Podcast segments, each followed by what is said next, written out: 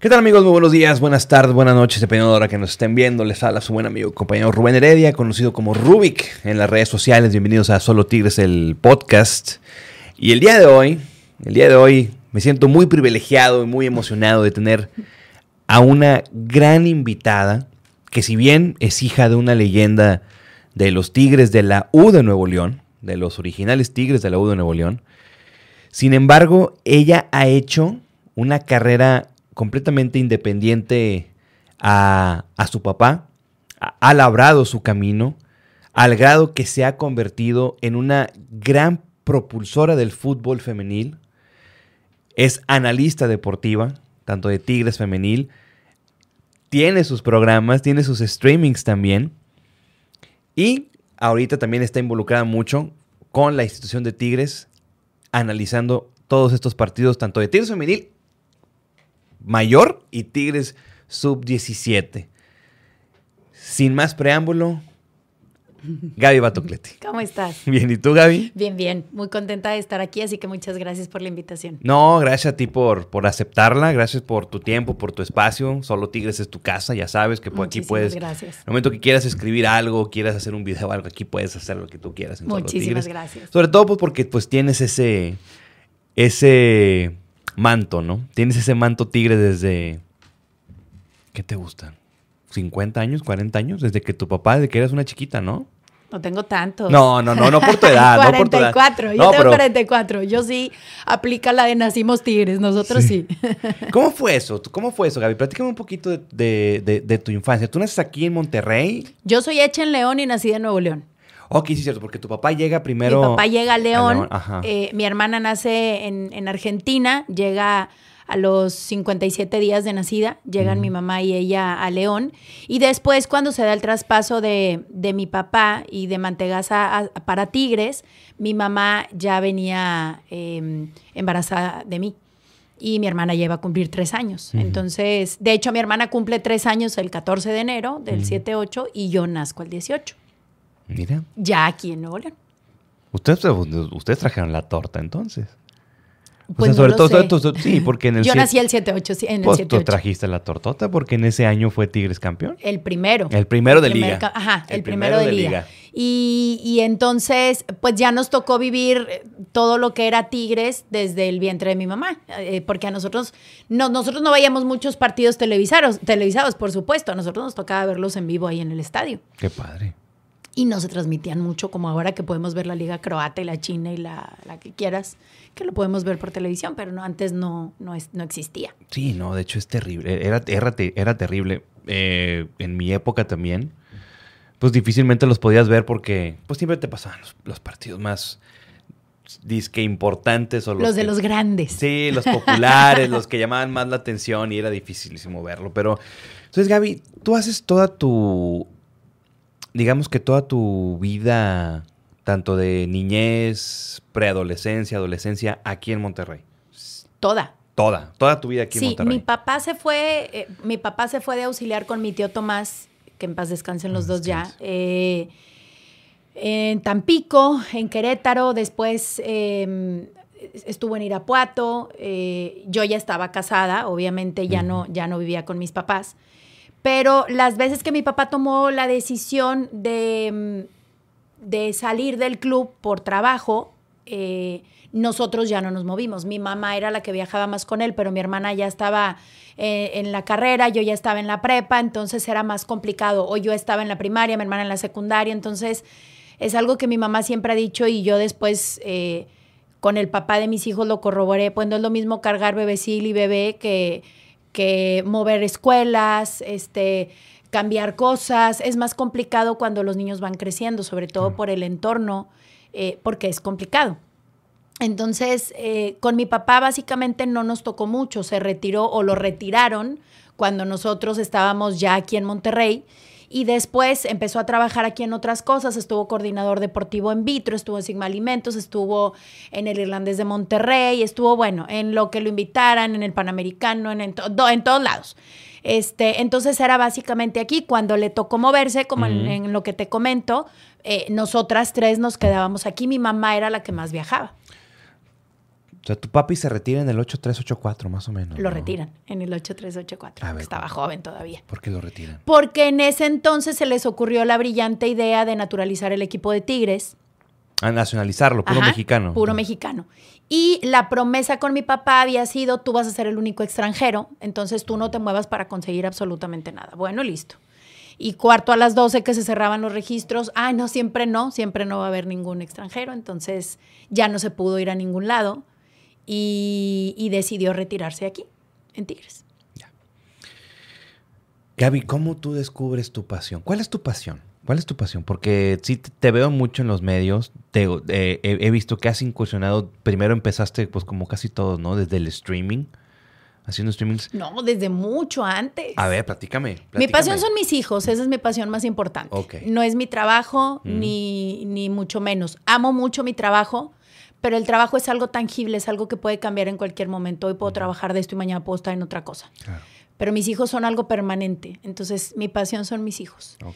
Y em, yo empiezo a estudiar la carrera de comunicación y cuando me graduó, eh, como tuve una infancia en la que mi papá nos envolvía mucho o nos hacía parte de lo que él hacía, me gustaba mucho el fútbol. Entonces me decanto por periodismo deportivo. Cuando yo me graduó, eh, o cuando empezamos servicio social, las mujeres solo podíamos hacer entrevistas de color. ¿Qué es entrevistas de color para la gente? Tú no puedes preguntar sobre el sistema técnico-táctico, sobre un parado técnico, sobre el entrenamiento de la semana, sobre el entrenamiento invisible. Tú esas cosas no las puedes preguntar. Ok, entonces, ¿qué puedo preguntar? Tú puedes preguntar cuál es su color favorito, a dónde le gusta ir a comer, cuál es su comida favorita, qué traen en la maleta, qué libro están leyendo. A pesar de tener la capacidad, no solo eh, yo, sino mis compañeras también de hacerlo, pues no, para eso estaban los hombres. Y yo me acuerdo que una vez, haciendo mi servicio social, entrevistando específicamente a mi papá, que me tocó preguntarle, en, en ese entonces estábamos haciendo, las preguntas eran, ¿cuál es la parte que físicamente te gusta más de ti, de tu pareja? Este, si te pierdes en una isla, ¿qué tres cosas llevarías? Entonces, me acuerdo clarísimo que cuando corta el, el camarógrafo me dice mi papá, ¿esto es lo que te gusta preguntar? Y yo, pues no, pero esto es lo que tengo que preguntar. A lo mejor hoy tengo que hacer esto para mañana poderte preguntar, porque juegas con línea de 3 o con línea de 4. Entonces, pues te tocaba. Y para subir, pues te toca. Entonces, eh, me tocó empezar mi servicio social. Estuve en Televisa, estuve en TV Azteca. En TV Azteca, de la mano de Memo Martínez, estuvimos en Fútbol a la Carta. Estuve en lo mejor de la jornada con Nacho Gutiérrez. Me tocó y me toca hoy, ahora con Antonio Nelly, trabajar con gente que siempre me impulsó, me ayudó y me dio mi lugar y le gustaba la opinión que tenía y a veces no estaba de acuerdo, pero le gustaba que externara mi opinión, entonces creo que he sido muy afortunada de trabajar con gente que nos apoyaba desde un principio. ¿Cómo ha sido ese camino, Gaby? Porque eso, eso- eso es un tema que quería tocar contigo. Porque, porque sí he visto que, bueno, creo que lamentablemente es de todo sabido que el periodismo deportivo es acaparado por el sexo masculino. Sí. ¿Cómo ha sido ese camino? ¿Cómo, ¿Con cuántos obstáculos te has topado y cuántos obstáculos has tenido que, que superar para llegar a donde estás ahorita? O sea, porque, pues digo, ya me acabas de decir, o sea, las preguntas que te tocaban hacer, pues eran, y sin ningún afán de, de ofenderte, ni mucho menos, pero pues eran preguntas un poquito, pues huecas. Eran estúpidas. Huecas. Esa es la palabra, eran preguntas estúpidas y que aparte a mí no me interesaba saber la respuesta. Yo creo que cuando amas lo que haces, puedes poner una parte de esa pasión. Si a mí me interesa saber la respuesta es porque yo siento que a la audiencia le interesa saber esa respuesta. O sea, yo pensaba, ¿a quién le interesa saber si se pierde en una isla qué se llevaría? A nadie. A lo mejor sí las preferencias que te las hacen como en un chismógrafo, bueno, pero, pero había preguntas que tú decías, son muy estúpidas, pero las tenías que hacer de todas maneras, porque al final del día eso era lo que podíamos hacer en ese momento, ¿no? Entonces, eh, pues te toca picar piedra, yo creo que como en todos los trabajos, ¿no? Al final del día En todos los trabajos hay que pagar un derecho de piso, que así le llamamos. Y ese fue el que nos tocó pagar a nosotros en esa, en esa, en esta carrera, ¿no? Y nos tocaba jalar cables, y nos tocaba editar, y nos tocaba hacer un montón de cosas que hoy, por ejemplo, quienes estudian eh, periodismo ya no lo hacen. O sea, por ejemplo, el otro día en el programa que tenemos los martes en Pártanse la Madre, no me acuerdo qué comentario hicimos, y, y una de las chicas nos miró como diciendo que es editar. Y yo, si estudias comunicaciones, sí, ya voy a graduar. Ah, ok. Y con Ile y yo nos reímos mucho porque decimos, bueno, a nosotros nos tocaba llegar de hacer las entrevistas, editarlas y que no se te fuera a joder el, el, cassette porque perdías todo lo que habías taloneado toda la tarde. Entonces, creo que las épocas han cambiado mucho. Creo que las mujeres el día de hoy tienen una facilidad mucho, muy diferente a la que teníamos nosotros antes. Y el hecho de pensar que a lo mejor el hecho de que nosotros nos tocara talonear hoy les abrió las puertas a ellas este, pues es bonito, ¿no? Porque lo que hoy están haciendo ellas les abre las puertas a las generaciones que siguen. Qué bueno. Digo, qué bueno que ahorita ya se pueda, ya, se puede ver un poquito más de, de esta apertura, porque yo también he sido un creyente muy ferviente de que pues todos tenemos tanto hombres, mujeres o como la gente se considere, creo que tenemos la misma capacidad y la misma inteligencia como para poder hacer este tipo de preguntas, como para poder hacer este tipo de, pues de podcasts, de streamings, de programas, de análisis deportivos. Pero Gaby, veo que eres licenciada en Ciencias de la Comunicación, pero también eres directora técnica. Sí, me acabo de graduar el año pasado. Felicidades. Muchas gracias. Pero ¿cómo, cómo a ver, yo quiero entender eso. ¿Cómo? Porque me dices, tu pasión son tus hijos, te lo entiendo perfectamente. Yo tengo un bebito, es mi... Te cambia la vida. Es mi adoración, es mi todo, es mi mundo, es mi motor, lo que tú me digas. Y espérate a que crezca y haga más gracias. ya con casi dos años que tiene ahorita, no, no, que, es, un, e, es, un remolino. Pero, ¿cómo encuentras entonces esta, esta pasión por el fútbol, esta pasión por los Tigres? Si bien yo sé, muy involucrada con tu papá, por fuiste, porque tengo entendido que tú fuiste muy cercana o la más cercana con tu papá, porque por lo, que he visto en Twitter, ¿no? Que tuiteas cada vez que pasa una estrella fugaz y papito, aquí estás, mira papá, o sea, es, que, es que este señor se hace, se las arregla para hacerse presente todo el tiempo. La verdad es que mi papá tenía muy buena relación con mi hermana y conmigo. Pero mi hermana se fue a vivir a Estados Unidos hace, ahora en mayo van a ser ya 17 años. Entonces, obviamente tenía más cercanía física conmigo, pero con mi hermana hablaba tres, cuatro veces al día, todos los días. Entonces, fue muy buen papá. Tenía sus defectos, porque no me puedo sentar aquí a decir que era perfecto, tenía defectos, pero creo que siempre le puso el pecho, siempre dio la cara, sabía ofrecer disculpas. Em, y eso es algo de lo, de lo más importante que nos quedamos, porque cuando la gente te pregunta, ¿qué se sentía ser hija de un ídolo? Pues para mí era mi papá, yo nunca lo vi como una leyenda hasta la fecha, ni como una leyenda, ni como un ídolo, ni como, ay, porque la gente, no, pues para mí era mi papá. Y era el que, el que tocaba, si, pues si te tenía que regañar, te regañaba, y si castigar, castigar, y o sea, pues para mí era mi papá, yo nunca lo vi como otra cosa. Y cuando se da esto del diagnóstico, mm. yo creo que... Eh, tanto mi mamá como mi hermana como yo buscamos a manera personal como las formas de motivarlo, ¿no? A. El diagnóstico nunca le pegó, gracias a Dios. Eh, incluso mi papá era una persona muy, muy simpática, estaba todo el tiempo madreando gente. Y quien lo conoció te lo puede corroborar. Entonces, cuando le dan el diagnóstico, mi papá le dice al doctor, bueno, ok, ¿qué hay que hacer? Entonces le dice, pues mira, están estas opciones, bla, bla, bla este, por ejemplo, con la quimioterapia, bueno, los efectos secundarios. Entonces mi papá le dijo, mira, el pelo no lo voy a perder. Entonces, este, siempre lo tomó de manera muy positiva, como todo lo que le tocó difícil en la vida. Entonces a mí se me ocurrió decirle, eh, cuando él nos dice que se va a abrir de Tigres Femenil porque iba a empezar estos, estos tratamientos, este, nosotros, tanto mi mamá como mi hermana y yo dijimos, no, que no lo deje porque eso para él es una motivación. Entonces, papi, pero está seguro, pero mira, entonces a mi papá le gustaba, si iba a empezar las cosas, las iba a terminar, pero haciéndolas bien. Entonces él nos decía, yo no sé si me voy a sentir mal, yo no sé si un día me voy a descomponer en pleno entrenamiento y no quiero mortificar a nadie.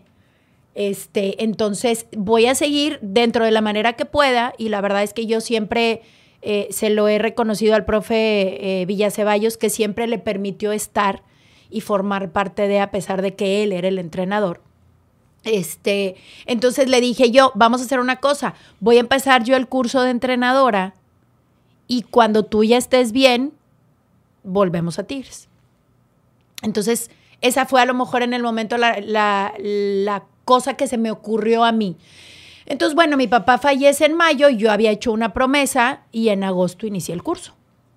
Porque si a mí me toca dirigir, él va a estar conmigo como quiera aunque no esté físicamente, porque está todo el tiempo, se te aparece una pluma, y no solo a mí, le pasa a mi hermana, le ha pasado a jugadoras de Tigres que me mandan la foto de la pluma pegada en el carro y me dicen, nos prestaste a Batito hoy, no sé qué, entonces creo que al menos para mí las señales han sido una manera de sobrellevar de manera amable el hecho de su ausencia física, porque sé que físicamente no está, pero sé que espiritualmente nunca nos ha dejado y eso eso para mí es muy reconfortante. Le pasa a mis hijos. Mis hijos encuentran plumas en todos lados.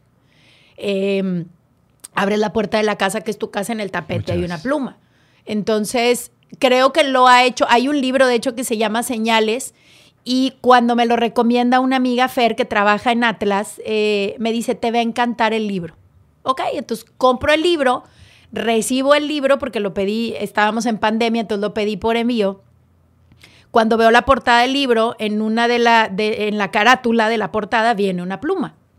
Entonces, a mí me gusta creer que es él. A lo mejor hay gente a la que no le gusta creer y yo lo respeto. A mí sí me gusta creer que la gente se nos adelanta físicamente, pero encuentra la manera de hacernos sentir que está. A mí me pasa con los colibríes. Mira. Me pasa con los colibríes. Bueno, con los colibríes nos ha pasado. La primer final que jugó Gabriel después de que falleció mi papá había, ya nos había ido, ya nos había tocado esa cancha un montón de veces, pero nunca había colibrís. Y no es que vimos uno, eran como seis o siete. Y yo todavía me acuerdo que le dije a Gabriel, no, se trajo toda la banda. O sea, están todos aquí.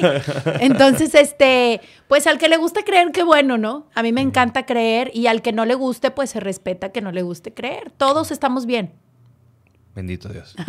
Gaby, ¿cómo fue crecer con el apellido Batocleti, porque pues sabemos que bueno, tu papi, una leyenda histórica, eh, siempre tigre, siempre a disposición de tigres. Hasta el último día. Hasta el último día, siempre eh, campeón con, con la U de Nuevo León, campeón como jugador, campeón como Tigres, con Tigres Femenil como director técnico.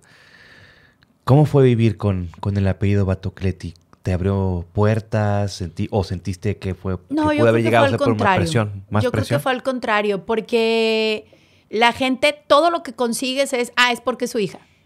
Y yo creo que mi papá jamás en su vida levantó el teléfono para pedir un favor para mi hermano o para mí, porque a él le gustaba que nos ganáramos las cosas. Si bien es cierto, uno ya tiene el entendido que te van a decir que es por él. Eh, yo, por ejemplo, mi hermana y yo practicábamos gimnasia. Y creo que éramos buenas, creo que éramos muy buenas. Pero si nosotros ganábamos algo, nunca, nunca ganábamos porque éramos buenas, ganábamos porque éramos hijas de Batocleti. Entonces, eh, al final del día a mí no me pesa, porque hoy por hoy, tanto mi hermana como yo podemos salir de nuestras casas con la frente en alto y yo creo que esa es la mejor herencia que como papás podemos dejar y que mi papá nos pudo dejar y que mi mamá sigue predicando, ¿no? Entonces, pues, como dicen ahora, este... ¿Cómo dicen ahora? Y que, espera, es que es una frase que se usa un chorro. Y justo la puse ayer en Twitter. Ayer que pasó mi hijo a otra final. Este, ahorita me acuerdo, pero al final de cuentas, pues a mí no me molesta. A lo mejor le molesta más a la gente. A mí no, porque es un apellido que llevo con, con mucho orgullo. Es un apellido eh, al que mi papá le costó mucho sacrificio y, mucho trabajo mantener limpio y mantener siempre fuera de, chismes y de cosas. Mi papá tuvo una carrera muy, muy limpia. Y yo creo que eso es lo mejor, insisto, que nos, que nos pueden dejar nuestros papás. El hecho de, de, oye, pues ya falleció tu papá y que todo el mundo te hable bien de él. La huella que dejó creo que es muy importante y creo que como papás es lo que intentamos dejarle a nuestros hijos. Claro. Entonces, Gaby. Y que te soporte. Esa es la frase que se está usando. que te soporte. Ah, ya sé, esa frase de los muchachitos, los muchachos. Los muchachos, pues que yo tengo dos adolescentes, entonces me las sé todas. Sí, preciosos tus niños, ¿eh? preciosos tus niños y futbolistas también, como, como el abuelo. Pues no sabemos si lo van a hacer profesionalmente, pero hasta este momento Nahuel con 16 y Gabriel con 13 eh, ayuda mucho en la educación que los niños se aboquen al deporte, los hace responsables en algunos aspectos, los hace eh, alejarse de los problemas, alejarse de los vicios, rodearse de gente que esté en esa misma sintonía. Entonces yo le agradezco muchísimo al deporte y sobre todo al fútbol porque me ayuda a tener herramientas como mamá para evitar que tengan problemas propios de la adolescencia. Qué bueno. Vamos a regresarnos un poquito, Gaby. Porque quiero, quiero enfocarme sobre todo en el tema de, tu vida estudiantil y de cómo pasas a, tu, a la vida profesional. Si bien ya me platicaste que hacías reportajes de, de color, color entre comillas, eh, ¿cómo fuiste creciendo? ¿Cómo te fuiste abriendo puertas? ¿Cómo fuiste tumbando esos obstáculos? Porque creo que eso eh, puede ser un mensaje muy importante para la gente, sobre todo para las chicas que nos puedan estar viendo. ¿Cómo fuiste rompiendo paradigmas? ¿Cómo fuiste superando las barreras? ¿Qué hiciste para llegar hasta donde estás ahorita siendo analista de los partidos? de Tigres Femenil en el streaming de Tigres Femenil y que todavía trabajaste para tu DN, o sea, tú, eh, fuiste analista también para tu DN. Sí, hasta la pandemia. Exacto. ¿Cómo, cómo, cómo llegaste? O sea, ¿qué tuviste que sufrir, sobrellevar para llegar a donde estás? Yo creo que todos son incidentes, no accidentes. Cuando estaba trabajando ya con Memo Martínez en Fútbol a la Carta en TV Azteca, estábamos también en la XFB transmitiendo los partidos y ese partido específicamente fue un partido, em, íbamos tanto a Rayados como a Tigres. Y mm. ese partido, si no me equivoco, fue un Tigres Jaguares. Yo soy muy puntual, entonces yo llego siempre antes de la hora que me citan.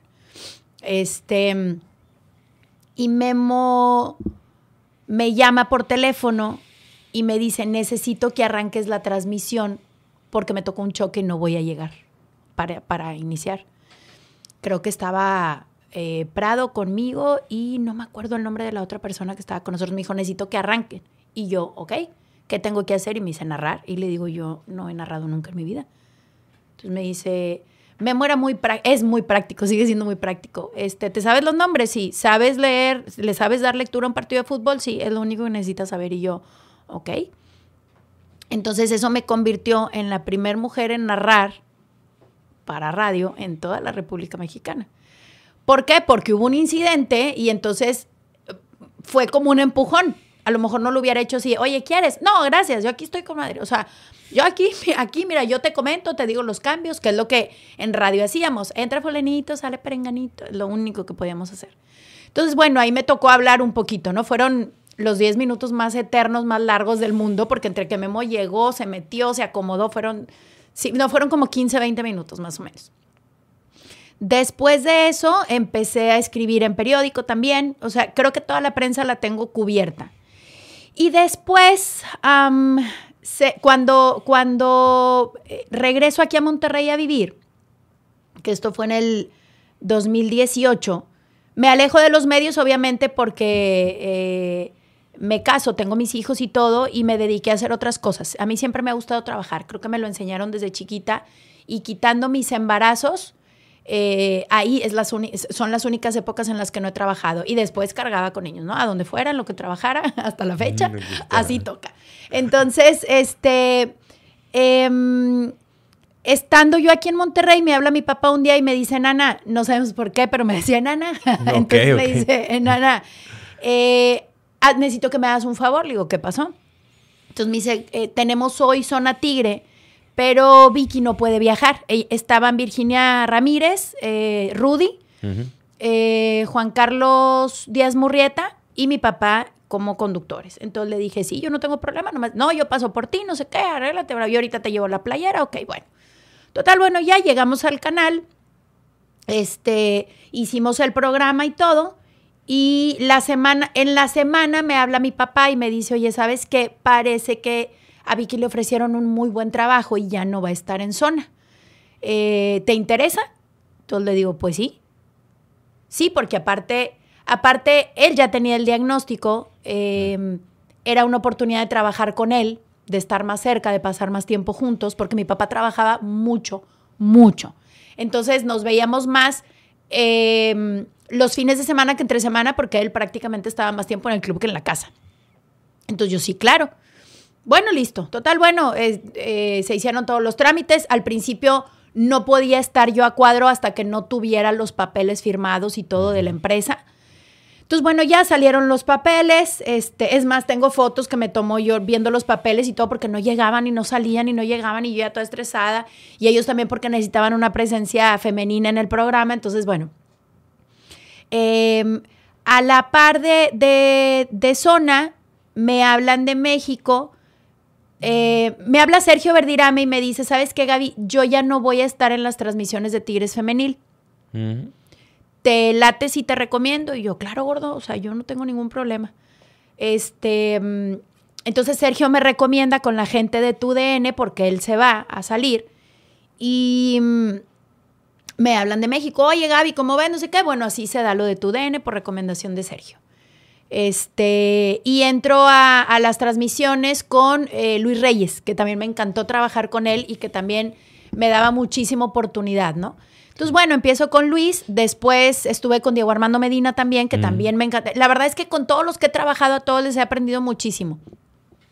Y todos de alguna manera me daban siempre mi lugar y yo creo que eso es bien importante. No te puedo decir uno solo que haya dicho, no, que hable lo más poquito posible, no, este, no le vamos a dar cue, no, mejor entre el reportero y yo, porque nada. O sea, la verdad es que en ese sentido sí sentí muchísimo apoyo de todas las personas con las que me ha tocado trabajar. También mujeres, hombres y mujeres. Porque yo coincido mucho contigo, no es una cuestión de género.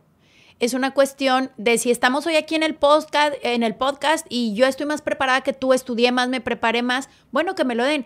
Pero si yo me doy cuenta que tú tienes más preparación, te sacrificaste más, estudiaste más, que te lo den a ti. O sea, no me lo tienen que dar porque soy mujer, nos lo tienen que dar porque estamos más preparados o, estamos más empapados del tema. Entonces, bueno, ahí empiezan las transmisiones de tu DN. Este, mm, después, con la pandemia, obviamente mandan todo de estudio por esta cuestión de, contagios y todo esto. Y eh, se abre la posibilidad de, entrar al streaming de Tigres. Mm. Me habla Pablo y me dice, oye Gaby, ¿sabes qué? Vamos a, hacer el streaming porque hay gente que no puede ver los partidos y para darle difusión y bla, bla, bla. ¿Cómo ves? ¿Te interesa? Sí, claro, por supuesto. Era un equipo que yo conocía de más eh, bien, entonces por supuesto que me interesó darle difusión, por supuesto que me interesó ser parte de. Y eh, empezamos con, el streaming de Tigres y, y, seguimos con el streaming de Tigres y ahora que inició la sub-17, si no se empalma con los partidos de mi hijo, el más grande, que también juega en la, en la Liga Varonil, este, también vamos y apoyamos en, en, en, la sub-17. Y aparte, porque una de las niñas que juega en la sub-17 es, es, mi hija postiza, es mi hija adoptiva, porque vive conmigo desde el 2018. América vino a vivir conmigo, vive con, con nosotros. Y si, yo no iba a trabajar y, mi hijo el más grande no jugaba, pues yo como quiera iba a los partidos para verla a ella, ¿no? Entonces, cuando yo no puedo ir, va Ileana Salgado, que también es experta en el tema y que también considero propulsora de. Entonces, pues de a poquito van saliendo las cosas. Yo creo que por lo que van viendo de las cosas que hacen es como, oye, es que yo creo que ella puede hacerlo. Y así es como te empiezan a hablar de, tu, de tus mismos trabajos que ya haces.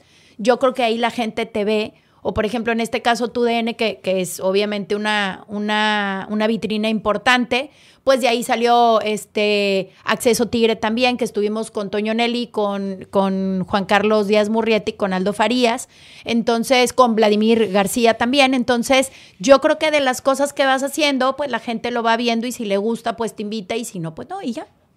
¿Y qué más disfrutas de, de tu profesión, de lo, que, de lo que haces? ¿Qué es lo que más te gusta hacer? Yo creo que hoy por hoy disfruto mucho la femenil. Disfruto mucho la femenil porque creo que desde hace muchos años las mujeres están haciendo un esfuerzo para lo que hoy ya se ve consolidado. De hecho, hay un, hay un documental en ESPN de, de la carrera de todas estas mujeres que jugaron el, Mundial Femenil por allá de los 70 sí, sí, sí. Eh, que les jugaron una muy mala pasada y, que hoy hay que darles todo el crédito del mundo porque ellas son quienes empezaron a, picar la piedra para todo lo que hoy es una realidad.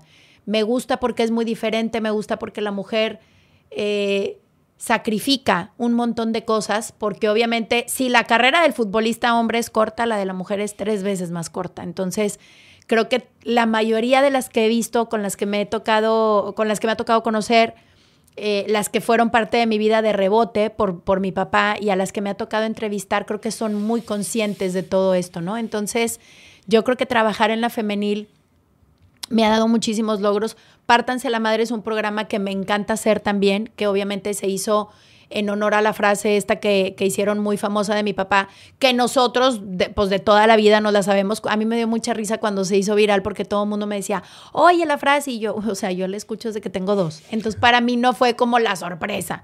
Esa era su, su ese, ese era su modo de vida. Eh, al, margen, del, resultado, pártanse la madre. Entonces el programa, cuando, cuando lo íbamos a lanzar, este, oye, pues qué nombres, y yo apártense la madre, y, me dice Ile, no se te hace que se oye como muy fuerte, y yo, pues sí, pero así toca.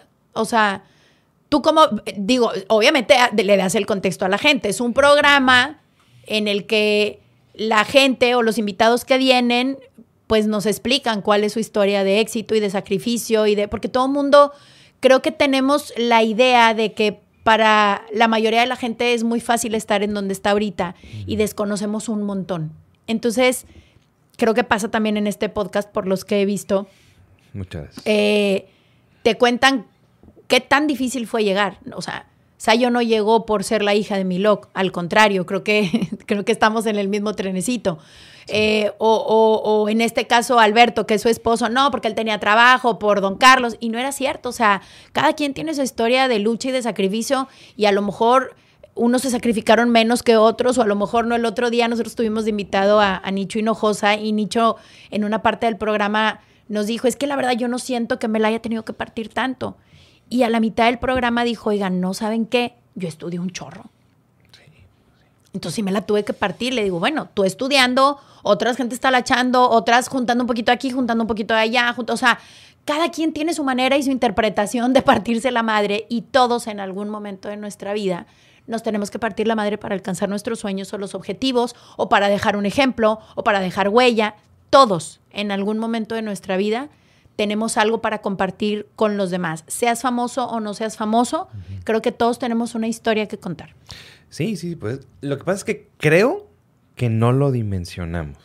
Probablemente no. Creo que no lo dimensionamos porque, como tú, como tú como tú bien lo dices, ¿no? Todos tenemos una historia, todos tenemos nuestra historia. Claro. Eh, y algo tuvo que pasar para que pues, las cosas, ya me platicaste, algunas cosas que tuvieron que pasar para que tú llegaras. Claro. con estas. Los incidentes. Pues es que, es que si te das cuenta, toda, toda historia de éxito o toda historia. Tiene un tropiezo. Sí. Por supuesto. Toda historia bonita. Porque, me gusta, porque a mí me gustan las, historias bonitas, ¿no? O sea, el, Rocky Balboa. O sea, el Rocky, Balboa, el Rocky Balboa. Amo Rocky Balboa.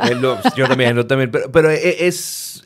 Así pasa, ¿no? Es el claro ejemplo. y no solo de Rocky Balboa, de Sylvester Stallone. De Sylvester Stallone, claro. Porque hay un antes, antes de, de Rocky Balboa. Sí, ¿no? Una historia bellísima. Bueno, bueno, una historia muy complicada, muy difícil, que tuvo que vender a su perro. Y luego lo recuperó pagando el triple, pero lo recuperó. Pagando el triple y, dándole un crédito a la persona que le. Un crédito. Entonces, todo esto. Eh, toda historia tiene un tropiezo, toda historia tiene un inicio. Y no solo uno. Tiene muchos. Varios. Y a lo mejor cuando ya estás viviendo tu historia sigues teniendo tropiezos. El tema es cuántas veces te levantas y de qué manera te levantas.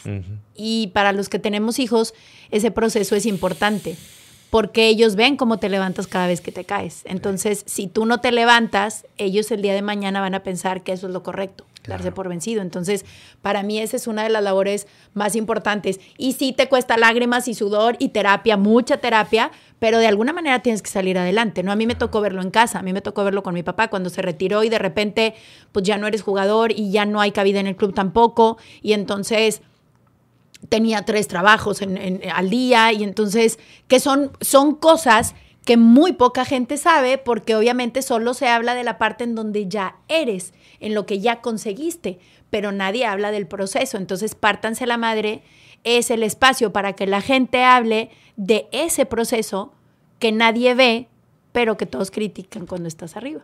Claro. ¿Y cómo sientes tú que ha sido tu proceso? digo, porque ahora eres directora técnica. ¿En algún momento te gustaría dirigir a un equipo tanto femenil, varonil? Yo creo que estamos, estamos muy lejos de dirigir un varonil de primera por el país en donde vivimos pero probablemente hay oportunidad. Ah, ya ha habido oportunidad. Fabiola Vargas, quien actualmente es entrenadora de, de ella ya estuvo en Fuerzas Básicas.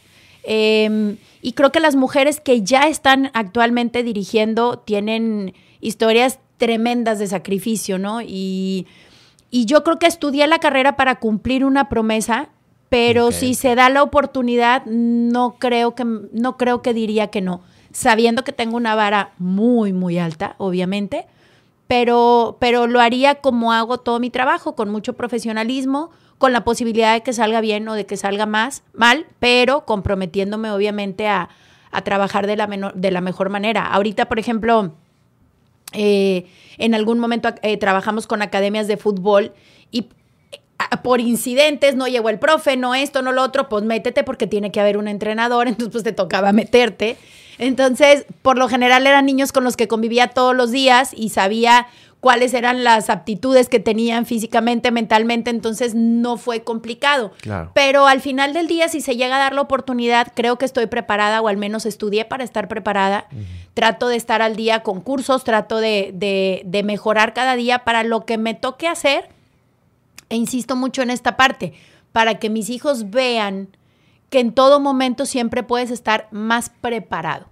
No solo sabiendo del tema, sino mentalmente, que yo creo que esto es algo que la pandemia nos dejó y, en los últimos programas a los que he ido lo he mencionado, la salud mental es sumamente importante y la dejamos mucho de lado. Entonces, enriquecernos en todos esos aspectos, no solo en el aspecto de, sí, ya me leí todos los libros y, y aprobé todas mis materias y me fue muy bien y entonces, no, es también estar preparado para ver el lado humano de la jugadora del jugador, del niño. El hecho de entender que no todo eh, es deporte, que hay situaciones que saca al jugador a veces y tú dices, oye, es que fulanito estaba jugando muy bien y de repente ya no, y ya no sirve, y hay que venderlo, y hay que, espérame, no sabes cuál es la situación que tiene en casa. Entonces, para mí el lado humano sí es una parte muy, muy importante. Em, y creo que hay que estar preparados, primero estar bien tú para poder ayudarle a otro a estar bien, porque cometemos el error de eh, o yo cometí el error de, no, todos tienen que estar bien y yo luego. Entonces, no, es yo primero para que ellos puedan estar bien. Entonces, es una parte en la que estos últimos dos, tres años he trabajado mucho. Em, a raíz por ahí de, de, la pérdida de mi papá y de otras pérdidas familiares que hubo por ahí, creo que sí es bien importante el hecho de afrontar las cosas pues como son y entender que no todo va a estar bajo nuestro control y adaptar la situación eh, de alguna forma para poder salir adelante. al final de cuentas también, cuando pensamos así, es por una protección hacia los nuestros, ¿no? Definitivo. Es una protección hacia los nuestros, sí. Completamente de acuerdo que para que tu gente esté bien, pues tú primero tienes que estar bien. O sea, es una realidad. Pero también se entiende que lo hacemos como para una protección de los nuestros o también a veces se hace por una protección a nosotros mismos por no... Pues siempre he dicho, ¿no? Siempre es más fácil ayudar a los problemas ajenos Siempre. que ayudarte a tus mismos. Pero te voy a decir una cosa que aprendí hace dos programas en Pártanse la Madre. Cuando tú te ocupas o estás preocupado por los problemas de los demás, ¿quién se preocupa por los tuyos? ¿Quién está atendiendo lo tuyo? Nadie. Nadie.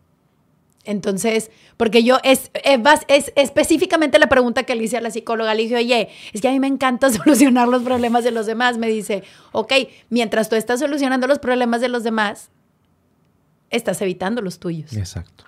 Y es verdad, entonces estamos trabajando en esa parte actualmente. qué, padre, ¿no? Pues qué padre, qué padre. Pues digo, es perfecto, digo, yo también soy eh, muy afín a que, a que se tome terapia en algún momento dado. Todos, todos necesitamos terapia en algún todos. momento. Todos, todos. Todos estamos, todos tenemos nuestros demonios, todos tenemos nuestros miedos y todo. Y creo que eso ayuda a que crezcamos.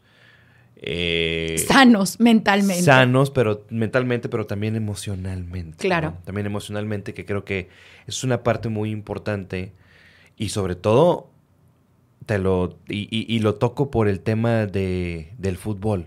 Porque, pues tu papá, sabemos que fue varias veces director técnico de Tigres. Y roncaba muchísimo. Mi papá dejaba de roncar cuando lo corrían. Ahí dejaba de roncar. Ese es el nivel de estrés. El nivel de estrés.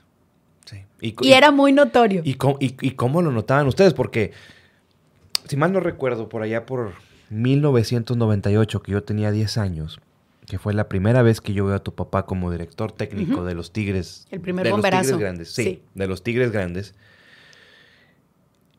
La gente primero estaba muy contenta. Ya sabes, ya, ya sabes cómo somos como afición, ¿no? Estamos, oye, mira el nuevo técnico, oye, vato, que paren. Y ganas uno o dos partidos, oye, muy bien, de repente te viene una racha negativa. Y sobre todo en aquella época, el fuera vato. Fuera vato, fuera vato. Y me acuerdo perfecto de un gol que mete Joaquín del Olmo. En un clásico.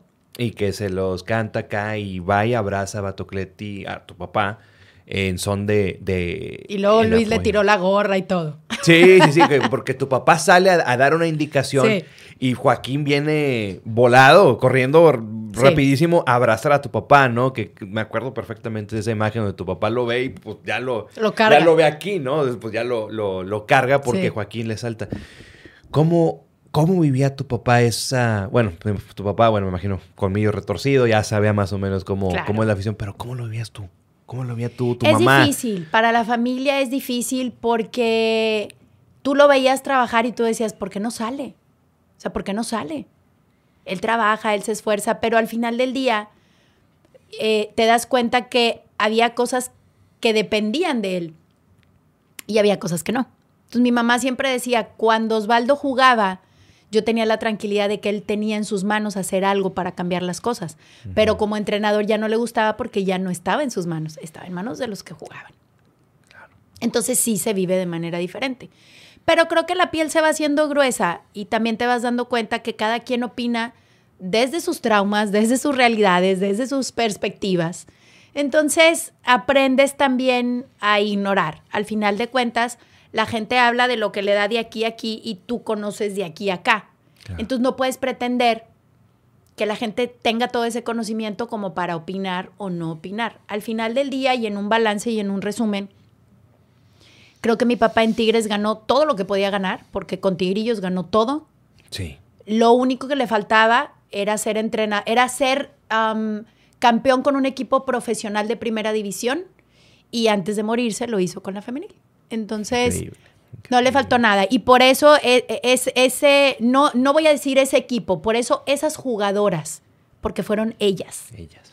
Eh, quienes entendieron antes de la final, eh, siempre obviamente, obviamente pues son mujeres, entonces eh, daban la charla, se salían mi papá y el profe Razo para que las chicas se cambiaran y después volvían a, a entrar ya para dar la charla y todo, ¿no? Claro. Entonces, de hecho, yo subí el, mi papá subió el video en redes, creo que uno o dos días después de haber sido campeonas. Mi papá se sale y como que se dio cuenta que, se estaban tardando, entonces empieza él a caminar, va con David Frech, que en ese entonces era el director de Tigres Femenil, y cuando entra, todas las chicas tienen una playera con la cara de mi papá y decía va por Tibato. Y ahí le da unas palabras a Mercado, después habla también eh, Nayeli Rangel, y después se juntan todas en un abrazo. Katy le toca la cabeza, este, Ana Gaby también le da un abrazo. Em, estaba eh, Enrique, estaba Fabi, estaban todas. Bueno, yo ahí la verdad es que los videos ni siquiera los borro de mi teléfono, los tengo ahí. Este, y yo creo que mi papá siempre supo darle primero el valor al ser humano antes que al jugador. Y eso se notaba con Joaquín en esa ocasión, con cómo te hablan los jugadores que tuvo a su paso, eh, porque antes de decirte fue un gran entrenador, el primer, eh, cuando les preguntan, oye, ¿qué te acuerdas de Vato? Lo primero que dicen es el trato que nos daba como ser humano. Y yo creo que eso es más importante, porque el día de mañana dejas de ser jugador. Y para el jugador es un golpe bien difícil, porque es lo único que sabe hacer. Y mientras eres jugador, todo el mundo te dice, por aquí, por acá, por allá. Pero cuando dejas de ser jugador, ya nadie te dice nada y los amigos que tenías ya no están. Ya no están. Y, este, y los lugares a donde ibas ya no vas, y el sueldo que tenías ya no lo tienes, y ya no tienes quien te dirige. Entonces, para el jugador es un shock bien grande cuando deja de ser jugador. ya tienes que hacer las filas, ya tienes que meterte este, a hacer trámites en el banco, ya, o sea, ya no es lo mismo, la vida del jugador cambia mucho. Y eso a muchos jugadores les pega terriblemente. ¿Y a tu papá le llegó a pegar en algún momento? No, porque mi papá nunca dejó de trabajar. Eso es importante. Entonces yo creo que siempre supo encaminarlo de alguna manera. Y además también, Rui, creo que para mi papá fue muy importante hasta el último día de su vida, tanto Tigres como Rayados siempre lo respetaron, siempre le pidieron un autógrafo, siempre un, este, un vato la foto. O sea, mi papá en ese sentido creo que se supo ganar a la afición de Monterrey de Nuevo León, no, no solo al Tigre. Y creo que hay muy pocas personas eh, en este medio que lo han conseguido. Definitivo. De hecho, creo que la, la única vez que yo vi lágrimas en los ojos de tu papá fue el momento de levantar el título de, Así con es. las niñas. Con, bueno, con, con las chicas, con las mujeres, con el equipo femenino. O sea, creo que fue la única vez porque... Que nos hicieron sufrir hasta los penales. Pues es que, digo, eh, eh, somos tigres, ¿no? Tenemos, sabemos que... Estamos impuestos, es el ADN. Tenemos que sufrir. O sea, hasta el campeonato del 82 que tu papá ganó, pues fue sufriendo. También. Fue sufriendo. Y don Carlos también, que para descanso, metiéndose a la cancha y no, y ven y sácame. No, ya están armando un equipazo allá, ya les dije, espérense, ahora que fue el homenaje de mi tío Tomás, es, bueno, vino mi tío Jero, estaba el abuelo Azuara, está, bueno, estaban un montón, no quiero dejar a nadie afuera. Y les dije, oigan, ya párenle, ya fueron muchos seguiditos, porque siento que además de ser compañeros, en esa época se acostumbraba mucho el ser amigo. No es como ahora. Ahora sí, te puedes llevar bien y todo, pero por ejemplo, para los que veníamos de afuera, para los extranjeros, pues todos, todos éramos familia. A mí, a mí, me dicen, ¿es en serio era tu tío Tomás? Y yo, no, bueno, se entiende, pero es mi tío Jero, mi tío el abuelo, mi tío Tomás, mi tío Sergio, mi tío, o sea, y para nosotros don Carlos era un abuelo. Porque nuestra familia no estaba aquí. Y antes sí era la familia. Entonces, este, siento que esas cosas también han ido han ido cambiando un poco. No digo que hayan sido mejores, peores, estén bien o mal. Cambiaron, punto. No digo que sean menos o más especiales. Es simplemente que esa parte también fue cambiando. De hecho, mi, mi, querido abuelo Suara, que le mando un saludo, también ya estuvo aquí sentado y también nos Tan hermoso. No, una chulada, una chulada, el señor, una chulada. Y sí. Y tiene historias preciosas. Y me contó algunas, me contó algunas. Lamentablemente el tiempo está un poquito cortado, pero sí me contó algunas bien padres. Y te tengo dos testimonios. Dos A testimonios de dos exjugadores dirigidos por tu papá. Uno de ellos, Juanito Guerra, el licenciado Eli. Guerra, a que a tu papá le tiene una, le tiene una estima, o sea, impresionante. Acabo de platicar con él también. Una estima impresionante. Dice, y él lo dice, que su mejor época como futbolista fue estando en Cachorros y estando en Tigrillos dirigido por tu papá, ¿no? Es Él- que con, con esa camada de, de Juan Guerra es con la que ganaron todo. Todo. Todo. Sí, sí, sí. y otro, y para darle un poquito de, de bola a este, a este otro tema, el otro fue Julio César Santos. Mm, Julio César Santos, que también ya pude platicar con él, él me, él me dice que cuando viene otra vez eh, tu papá a dirigir o a Tigres otro bomberazo, sí. el, bombe- el, el bombero leal de los Tigres, tu papá siempre, Así siempre fue. estuvo. Nunca le dijo que no a Tigres. Jamás. Nunca. Y Julio César lo llegó a decir, ¿no? Que, que cuando llega tu papá, junta a los, a los líderes, ¿no? Junta a los líderes y le dicen, a ver muchachos, que era Walter Gaitán, era Sancho, era Claudio Suárez y era Julio César. Por ahí a lo mejor se me otro. A ver muchachos, ¿cómo jugarían ustedes? Porque yo, ustedes son los que conocen más el plantel, ustedes, ustedes tienen más tiempo aquí, ¿cómo jugarían ustedes? Y que Julio César dijo, aquí es, es con él. Es con él y con él, y con él vamos a llegar. Y viene El Aztecaso. ¿Cómo lo, cómo lo vivieron ustedes? Porque tu papá, eh, al momento que viene el 3-1 en la ida, en el universitario, que lo pierde Tigres con el América 3-1, tu papá dice, o sea, yo no me siento derrotado. No, y Es realmente el, no se único, es el único que es el único que lo dijo públicamente, porque a lo mejor internamente na- no se sentía, pero No, sí lo sentía. ¿Sabes que No, no, mi no, papá... no tu papá, sino... eh, eh, A lo mejor el resto del lo- plantel, no lo sé. Pero tu papá por la personalidad, porque también tu papá hay unas entrevistas preciosas que tenía que, que cuando jugaba era aquí, o sea, a lo mejor no somos amigos acá, pero, pero aquí tenemos que jugar y si no, y a lo mejor nos mentábamos la madre afuera y allá, me, pero... O adentro. o adentro. Oye, pero en la cancha éramos todos parejos y si no quieres jugar, o o sea, vámonos para afuera. Claro. Y cuando tu papá da esa declaración, saliendo del partido, o sea, calientita. Sí, fue cuando se terminó el primero. Yo no me siento derrotado. ¿Cómo tuvo esa mentalidad tu papá? O sea, ¿cómo? Y no se sentía. Y es más, él le dijo a los jugadores en el vestidor, y, y eso sí nos lo contó él, él dice que les dijo, a mí no me importa el resultado del día de hoy, pero no quiero que empecemos a pegar patadas ni que perdamos la cabeza. Nosotros sabemos jugar fútbol y si lo hacemos bien, de aquí nos vamos a la semi. Y cuando llegan y desde el avión ven que está toda la fila de carros y todo, le empiezan a decir a mi papá, vato, mira. Entonces mi papá les dijo, yo ya lo viví, vivan ustedes. A mí no me extraña. O sea, a mí que la afición de, de Tigres haya hecho esto, a mí no me extraña. Entonces estaban todos los jugadores con los ojos así, porque yo creo que muchos nunca lo habían vivido, menos los chiquitos, porque en, en ese equipo, hay que decirlo, no era un equipo de grandes figuras. Te voy a decir, estaba Jesse Palacios, Jesse, Juan Montano, Juan Luis Ramírez, Luis Ramírez, Edgar Hernández. el Babas Edgar, Al- que sigue jugando, es, es Sí, infinito. sí, sí, sí. Aldo de Nigris. Estaba Aldo también. Estaba Aldo. eh, estaba Escudero en la banca. Ujú. Si Había no- mucho, en la banca eran puros chavitos. Estaba Cindy, creo que también. Estaba Cindy. Estaba. Cindy también ahí en la banca. Estaba José Luis Mendoza, el Luigi Mendoza, el, Luigi número Mendoza, 14. Sí, Era un equipo de pues muchos, muchos canteranos y una que otra figura. Bueno, creo que la figura que más resplandecía ahí era la de Walter Gaitán. claro. Sin embargo, sí. O sea, era un Era equipo- mucha chaviza. Sí. Entonces imagínate, ellos eran los que estaban con los ojazos así. Incluso Walter, que ya era, eh, que ya era Walter Gaitán, le decía, profe, y mi papá le dijo, yo ya lo viví, bájense ustedes y vivan ustedes.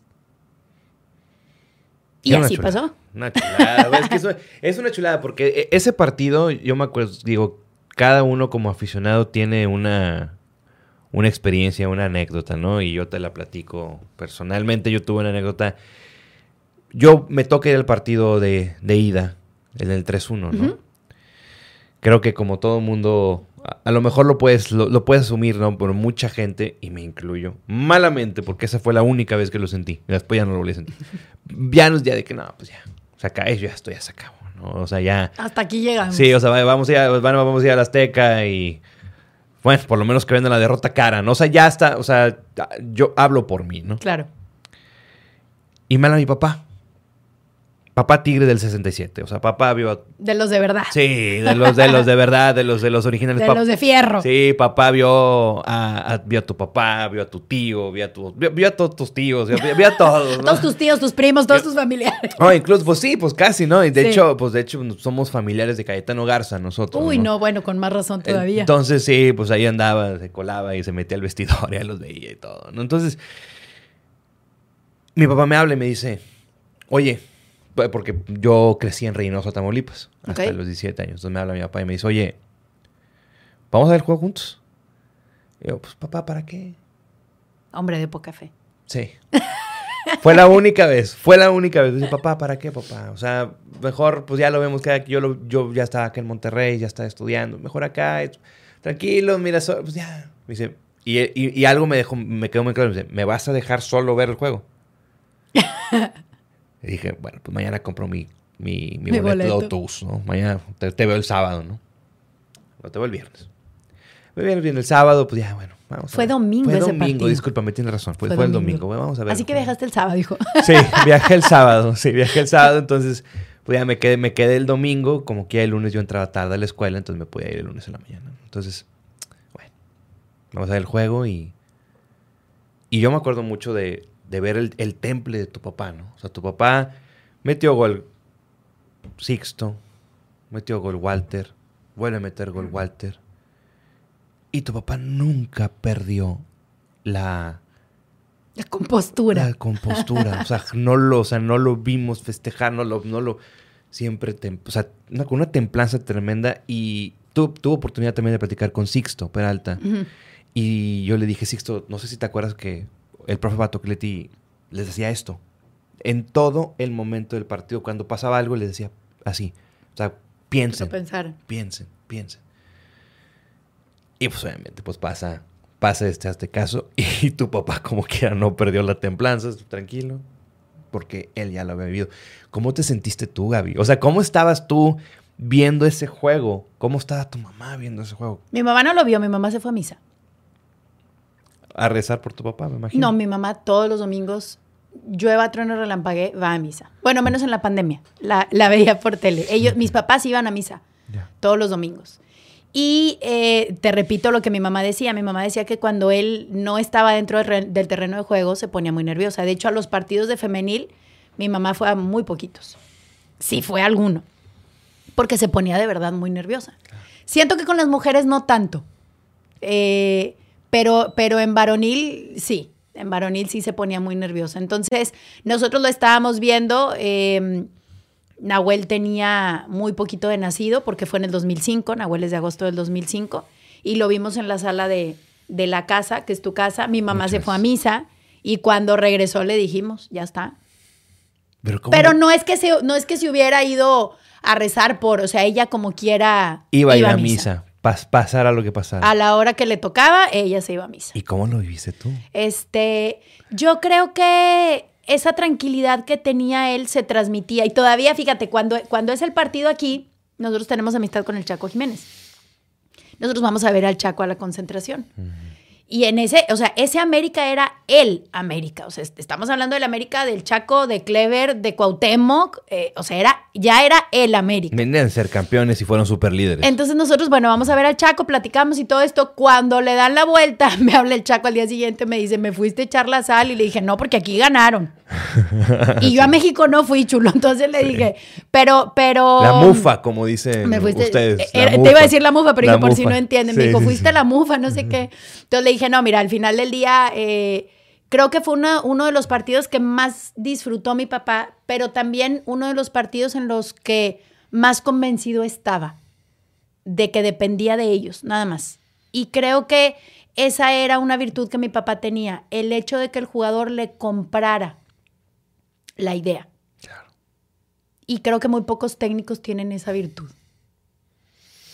Puede ser, puede ser. Digo, yo tengo dos testimonios muy claros de dos exjugadores que tu, de tu papá se expresaron. Y de hecho creo que el, uno de los podcasts que vi fue el de Sixto y me encantó cómo, cómo se refirió a él. Y es lo que te digo, eso es lo que nos queda a sus hijas, a sus nietos, a su mujer. Y eso es lo más bonito, el hecho de que nadie te pueda decir, obviamente a lo mejor hay gente que te puede decir algo malo, pero no te lo dice. El hecho de que te compartan esas historias que a lo mejor nosotros como familia no sabíamos un montón de historias pero a partir, mi papá falleció el viernes 17 de mayo, a partir del sábado 18, nosotros conocimos historias de mi papá que no conocíamos, gente que ayudó que nosotros no sabíamos, academias que patrocinaba él de su bolsa que nosotros no sabíamos. Eh, predios en San Nicolás que él ayudó a habilitar para que los niños tuvieran espacios para hacer deportes que nosotros no sabíamos. Y cuando hacen Qué padre la estatua de mi papá, ahí en el que es hoy el Centro Deportivo Osvaldo Batocletti. Eh, a mí me dio mucho gusto que la gente supiera que la estatua no se la hicieron por lo que hizo como jugador, sino por lo que realizó por el municipio de San Nicolás y por lo que tratamos en vida de seguir haciendo por el municipio de San Nicolás, que fue su casa la mayor parte de su vida, porque él nació en San Nicolás de los Arroyos y vino a dar a San Nicolás de los Garza. Entonces, Seguimos eh, apoyando en todo lo que podemos porque era lo que él quería.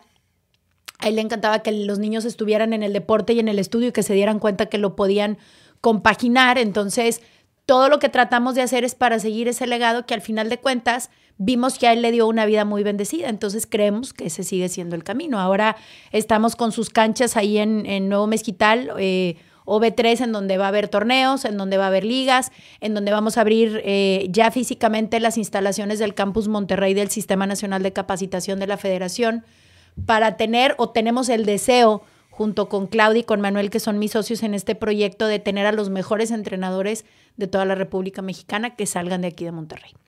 Qué padre. Pues ahí vamos, en el camino andamos. me encanta, me encanta que estás haciendo todo, Gaby. Me encanta que haces de todo, o sea, que, haces de todo y que y como y, como lo como te escucho que lo dices, o sea, todo, todo lo que estás Sí me te compras. apasiona. No, sí te la compro, pero porque te, porque te, te- te noto apasionada. Te siento apasionada con lo Sí. que, con todo lo que estás haciendo. Entonces, sería difícil descifrar de- desde mi trinchera, pues, una, una pasión tuya. Porque tienes muchas. Tienes muchas. Y qué bueno. Qué bueno porque te mantienes ocupada y te mantienes creciendo tú como profesional, como persona. Increíble, ¿no? Increíble. Eh, Ojalá muchas personas pensáramos igual que tú, o pensaran igual que tú, o pensaran igual que nosotros. Porque bueno, se- se- se- sería algo diferente, ¿no? Claro. Tu papá alguna vez dijo, porque ya ves que casi ya, bueno, hoy es, este, este- estamos en el mes de abril, ya casi se acerca el 25 aniversario de- del ascenso de Tigres. Así es. Y tu papá, no sé si te acuerdas de aquel video Tigres ayer y hoy que sacan un VHS después de que Tigres asciende, Sí. que entrevistan a, entrevistan a Mundo Manzotti, entrevistan a Mateo Bravo, entrevistan a Ángel Soriano en paz descanse Mm. y entrevistan a tu papá también. Sí. Que tu papá dice algo textual, dice. Lo mejor que le pudo pasar a mi carrera fue venir a Tigres. Sí. ¿Tú consideras también que lo mejor que le pudo haber pasado a tu papá o lo mejor que te pudo haber pasado fue vivir y crecer y digamos que realizarte como profesional aquí en Monterrey?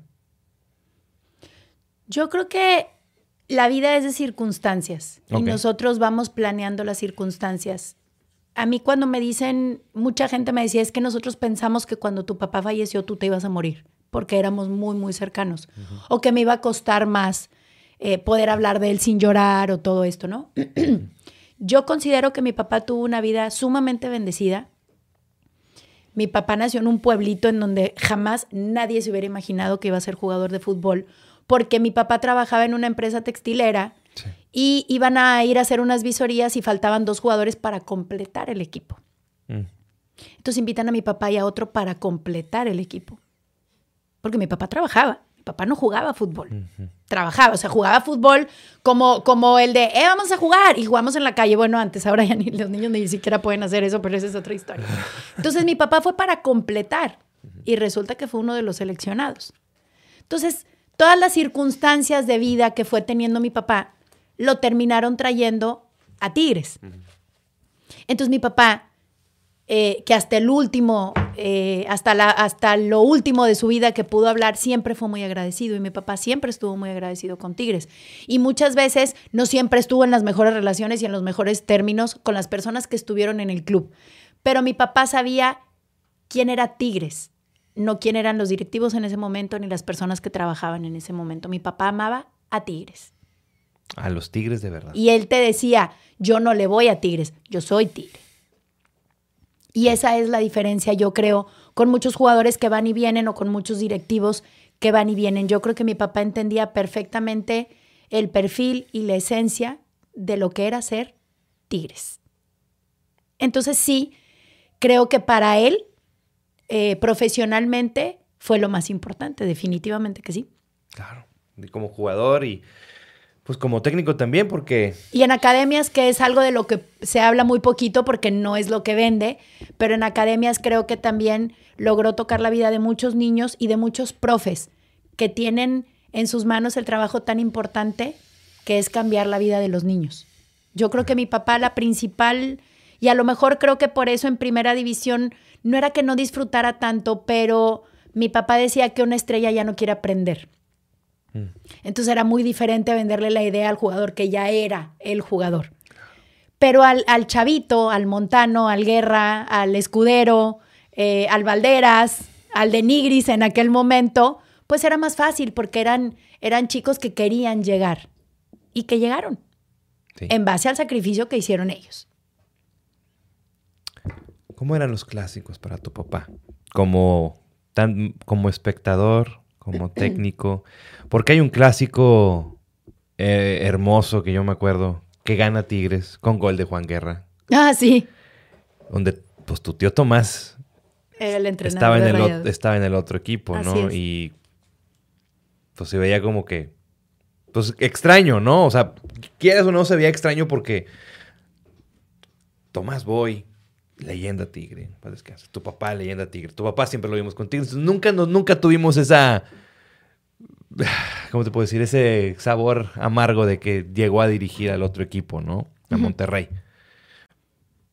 ¿Cómo vivió? ¿Te acuerdas más o menos cómo fue ese clásico? ¿Cómo lo vivió tu papá? Y sobre todo, ¿cómo lo, vivía, cómo lo vivían ustedes como espectadores? Y además de que, bueno, mi papá está trabajando ahí, pues ¿Cómo era esa semana de clásico? Yo ahí te voy a repetir lo que te dije hace unos minutos. Para mí era mi papá. Yo nunca lo vi como, ay, es que es el entrenador y es su trabajo y es famoso y... Y él nos hacía verlo así. Mm. O sea, te subías tantito, te subías al bloque y ya te mareabas y él te regresaba de un madrazo. Entonces, nunca nos hizo verlo como algo que no era, que él tampoco creía que era. Era una persona sumamente humilde y así lo veíamos nosotros también. Y yo creo que el fútbol lo seguimos viendo como lo, como lo veíamos en ese momento, obviamente con un grado de nerviosismo, porque pues tú querías que ganara el equipo de tu papá, por supuesto. Pero no era que nos fanatizáramos. Yo creo que el día que, el día que te fanatizas ya no eres, o sea, ya no ves el fútbol como lo tienes que ver. El día que sufres el fútbol, pues ya no lo veas. Yo el día que sufra ver fútbol, y me pasa ahora, o sea, me, me, me, pasó con él y ahora me va a pasar con mis hijos si Dios me presta vida y les da la oportunidad a ellos, si esto es lo que ellos quieren hacer al final de, del día. Y si no lo disfruto, ¿como para qué voy? Claro. Y mi mamá es lo que te dice, si no lo disfruto y me pongo demasiado nerviosa, ¿para qué voy? O sea, nada más lo estoy sufriendo. Y es válido también, es válido también sentirse así. Entonces, mi papá, lo que sí, a mi papá no le gustaba perder ni a las canicas. Entonces, por ejemplo, me acuerdo yo cuando, cuando se retiró Claudio Núñez, mi papá era el entrenador del equipo de Claudio. Y en el medio tiempo, y creo que ese video debe de estar en YouTube porque alguien lo grabó, mi papá en el medio tiempo iba ganando el equipo de, Rayados. Entonces mi papá les dice, a mí me vale madre que sea un partido porque como ya saben, pues, somos de lenguaje eh, francés florido. Entonces a mí me vale madre que sea un partido amistoso, se está retirando Claudio, y tenemos que ganar el, el partido porque es clásico, porque es por Claudio y Claudio es el que se retira. Y está el video en redes, porque eso sí no vino y llegó a la casa y lo contó. O sea, muchas de las cosas que nos enterábamos nosotros que mi papá hacía, decía, colaboraba, patrocinaba, etcétera, etcétera, siempre te las viene a contar una tercera persona. Mi papá ayudó en muchísimas cosas y nunca, nunca ni a su familia nos dijo. Entonces, son, son, yo, yo los llamo como regalos este, post muerte. O sea, él se nos adelantó, pero sigue habiendo sorpresas. De, tu papá. Y, lo bueno es que son buenas, no son malas. Entonces, por ejemplo, un chico al día siguiente que falleció, eh, Gabriel tenía un partido a las 8 de la mañana. Y pues ahí vamos, ¿verdad? Con la congoja y todo, pero ahí vamos. Em, y veníamos escuchando la RG y habló un muchacho que contó que mi papá le había ayudado a, a terminar su carrera que era un vecino que nosotros no conocíamos. Vivía cuatro calles de, la casa. Y entonces mi papá pasaba todos los días por donde el chico, o sea, mi papá iba al estadio y el chico estaba en la parada del autobús. Entonces el, muchacho contó en la radio que pues él lo empezó a saludar, porque mi papá, o sea, él decía, yo lo veía y yo decía, es Vato Cleti, con toda la emoción del muchacho, ¿verdad? Entonces dice que mi papá un día lo saludó y él lo empezó a saludar, y que un día mi papá lo vio, eh, que iba caminando por FIME, entonces mi papá le dijo, ¿qué onda? Este, ¿Vienes todos los días? Sí. ¿Dónde estudias? Le dijo mi papá. No, en la Facultad de Arquitectura. Entonces mi papá le dijo, yo todos los días paso por donde te saludo a tal hora de la mañana. Si te sirve, yo te traigo. Nada más no te llevo porque yo horario de salida no tengo, pero de llegada sí. No, pues está bueno. Todo lo empezó a llevar todos los días. Una semana mi papá vio que el muchacho no estaba, se le hizo raro, pero pues la vida sigue, ¿verdad? Porque el muchacho dijo que después cuando volvió a aparecer en la parada, mi papá le dijo, ¿por qué faltaste a la escuela una semana? Entonces el muchacho le dice, ¿sabes qué, profe? Lo que pasa es que falleció mi papá. Este, yo, por ejemplo, desde que tú me empezaste a traer el dinero del camión, lo empecé a utilizar para comprar mejores materiales para mis maquetas y todo esto. Entonces, pero pues voy a tener que dejar de estudiar porque no tenemos para pagar mi carrera. Entonces mi papá terminó pagándole la carrera. Le dijo mi papá, nada más que yo necesito las calificaciones. Si yo, a mí me gusta invertir en cosas buenas. Y si tú tienes buenas calificaciones, mi inversión va a ser buena. Entonces este chavo le tenía que llevar las calificaciones cada que se terminaba, o sea, cada que se terminaba el semestre para que mi papá pudiera seguirle pagando la carrera. Y el, el, el chico este dijo, yo terminé mi carrera gracias a él. Y así un montón de casos que fueron saliendo después de, ah, me contó un amigo que tu papá, ah, no, pues yo mira, yo no sabía, oye, mira, la academia que estaba en tal lado, esa era de tu papá y yo, mi papá no tenía academias, no, sí era de Tigres, pero él la pagaba porque no tenía el profe para pagarla y porque de repente se salieron unos niños y el profe se desestabilizó y tu papá y le entró al kit y todo. Entonces, volvemos a lo mismo, yo creo que podemos ver a una persona, pero conocer, creer que sabemos todo porque somos súper fanáticos y a la vez no conocer nada de esta parte humana. Claro. Entonces, eh, hubo un montón de obras benéficas, te digo, a las que junto con mi mamá colaboran y mi mamá sigue colaborando. Y al final del día creo que esa es, o, eh, o eso que no se conoce es lo que te hace mejor como ser humano. Porque nosotros no lo conocíamos hasta que falleció. O sea, tu papá prácticamente aplicaba que lo que la mano derecha hiciera, que la mano izquierda no lo viera. Así ¿no? es. Algo así. Qué chula. Y yo creo, en parte ahora con, con lo que hemos vivido, que a lo mejor hubiera sido bueno compartirlo, no por fanfarronear, sino por el hecho de decir, ay, mira, Vato está este, colaborando en aquella obra, déjame, entonces yo colaboro en esta. Pero mucha gente lo toma mal, entonces yo creo que él se iba más por ese lado de no, ¿para qué? Porque no lo hago para que me aplaudan ni para que me digan, este, pero sin embargo creo que muchas veces el ejemplo es, es muy importante para gente que a lo mejor tiene ganas de ayudar en algo, pero no saben qué. Tenemos que hablar del homenaje. El homenaje del Tigres León, partido de vuelta. Tus muchachos van y entregan la pelota de, de- por el protocolo de Así es. siente tu con juega limpio siente tu liga. Que me los criticaron mucho porque dijeron, no, esos niños tocaron la copa y de seguro Tigres va a perder. Y, Amén. Pues ahí está. tocado, fue tocado, pero. Y qué curioso, ¿no? Fue un Tigres León, los dos equipos de tu papá en Así México. es. La final. Anteriormente fue el Tigres Monterrey, el clásico, donde fue el. Ahí fue cuando falleció. Sí, y fue el homenaje. El último partido que mi papá vio fue ver campeonas a Tigres A Femenil. Tigres Femenil. Ese fue el último partido Sí. que vio. Y en el Tigres Monterrey en la semifinal de vuelta, si te das cuenta, porque me eh, pasaron ciertos incidentes o ciertas, ciertas Sí. incidencias, ¿no? Viene el, viene el festejo, bueno, viene el, el tributo, viene el este homenaje a tu papá. Tigres venía perdiendo 1-0 allá en el estadio del Monterrey. Tigres venía- no venía jugando bien. Pero Tigres mostró un, un coraje y una garra que tu papá mostraba cuando fue jugador. No me tocó verlo jugar, pero sí vi algunos videos. Algunos partidos repetidos, ya ves que en aficionados llegaron a pasar ciertos partidos Sí, repetidos. tienen, eh, creo que se llama fútbol del recuerdo o algo del fútbol de antes, una cosa así, y a veces pasan. Y sí, bueno. Pues ahí veía ciertos juegos de tu papá. Y lo que nunca, lo que nunca se pudiera criticar de tu papá, jugaran bien jugaran mal, es que, pues sí se partía la madre. Literal. O sea, al margen del resultado, Sí. él se partía la madre, ¿no? Y en ese juego sí se percibió que, más allá del fútbol, que no fue un buen fútbol desde mi punto de vista, el, de, el, de que, el que mostró Tigres contra Monterrey en esa final de vuelta, pero por 25, 20 minutos mostraron algo más. Y curiosamente, el gol que el, el, el- que mete el gol, Guido Pizarro, pelón como tu papá Y capitán. y capitán.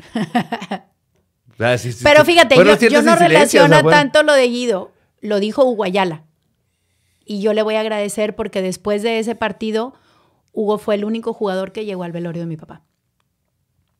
El único jugador activo Claro. después del partido. Estuvo ahí con nosotros. Irónicamente, yo conozco a Hugo desde muy chiquito porque el papá de mis hijos jugaba en Atlas y él me decía, es que, o sea, tu papá es mi ídolo y yo, Hugo, estás bien chavito y tienes 17 años. Yo conocí a Hugo literal de la edad que tiene mi hijo el más grande ahorita. Entonces yo le decía, bueno, algún día te lo voy a presentar. Algún día y algún día. Y luego se da que él venga para acá. Y mi papá, por lo general, con todos los jugadores que llegaban, se presentaba por si necesitaban algo en la ciudad o bla, bla, bla, como hicieron con él cuando él llegó, ¿no? Y Hugo le decía, mi viejito. Sí. Y cuando Mario Castillejos, que en paz descanse, lo entrevista, le hace esta pregunta. Le dice, eh, acaba de pasar lo de Vato, mi papá había fallecido un día antes de la semifinal de vuelta. Porque mis hijos fueron al estadio a, ver ese homenaje y nosotros estábamos en, en el velatorio. y le dijo, le dice Mario, ¿sentiste la presencia de Vato? Y, y Hugo le dice, Vato jugó, al menos conmigo. Yo puedo hablar por mí, Vato jugó conmigo. O sea, estaba conmigo. Y yo creo que eso es muy importante porque te lo dice un jugador a quien no dirigió y con quien no convivió como convivió con quienes sí dirigió. Claro. Entonces, para mí fue todavía más importante que Hugo le diera ese crédito. Y en una de las jugadas del partido, nosotros vimos la repetición después, obviamente no lo vimos ese día. Hay una jugada que era muy característica de mi papá que Hugo hace en ese partido. Y nadie dijo nada, pero vimos la jugada y nos volteamos a ver todos al mismo tiempo, como, o sea, sí lo viste, sí lo vi, o sea, como, como para, nomás lo vi yo, o tú también lo viste, o entonces nos volteamos a ver todos y nadie dijo nada pero creo que como que quedó muy implícito que todos pensamos lo mismo en ese momento. Entonces, yo creo que volvemos a lo mismo. Puedes creer o no puedes creer y está bien, todo está bien. A mí me gusta creer. Claro. ¿Y cuál, fue, cuál fue esa jugada que, que se Hace un recorte. Le, eh, Hugo quiere salir jugando y le caen dos juntos y es, como un recorte que hacen. Y mi papá por lo general no hacía tanto esa jugada. Mi papá trataba de salir más al pelotazo y de sacar a todos. Claro. Pero esa jugada era muy característica porque no la hizo muchas veces pero hay un video específico eh, que siempre repiten, porque como tú dices, no hay muchas imágenes en donde pasan esa jugada. Entonces yo creo que por eso la tenemos todos muy fresca, porque es una jugada que repiten, porque no tienen tanto material. Entonces es una jugada donde mi papá, creo que es en un partido contra Atlas, si no me equivoco, eh, y hace así el recorte y sale jugando y hasta hace una jugada como que del pasito y como que se hace hasta más grande. Este, y yo creo que por eso la tenemos tan fresca porque no era de, tanto de salir jugando. O sea, él trataba de salir rápido. Entonces, el pelotazo era obviamente la, opción más viable. Y era un fútbol, era un fútbol completamente diferente. sí. De hecho, eh, Roberto Gómez Junco, eh, antes de ese clásico, tu papá ya había, tenía a lo mejor un día, dos días. Mi papá falleció el viernes y este partido fue el sábado. Un día, ¿no?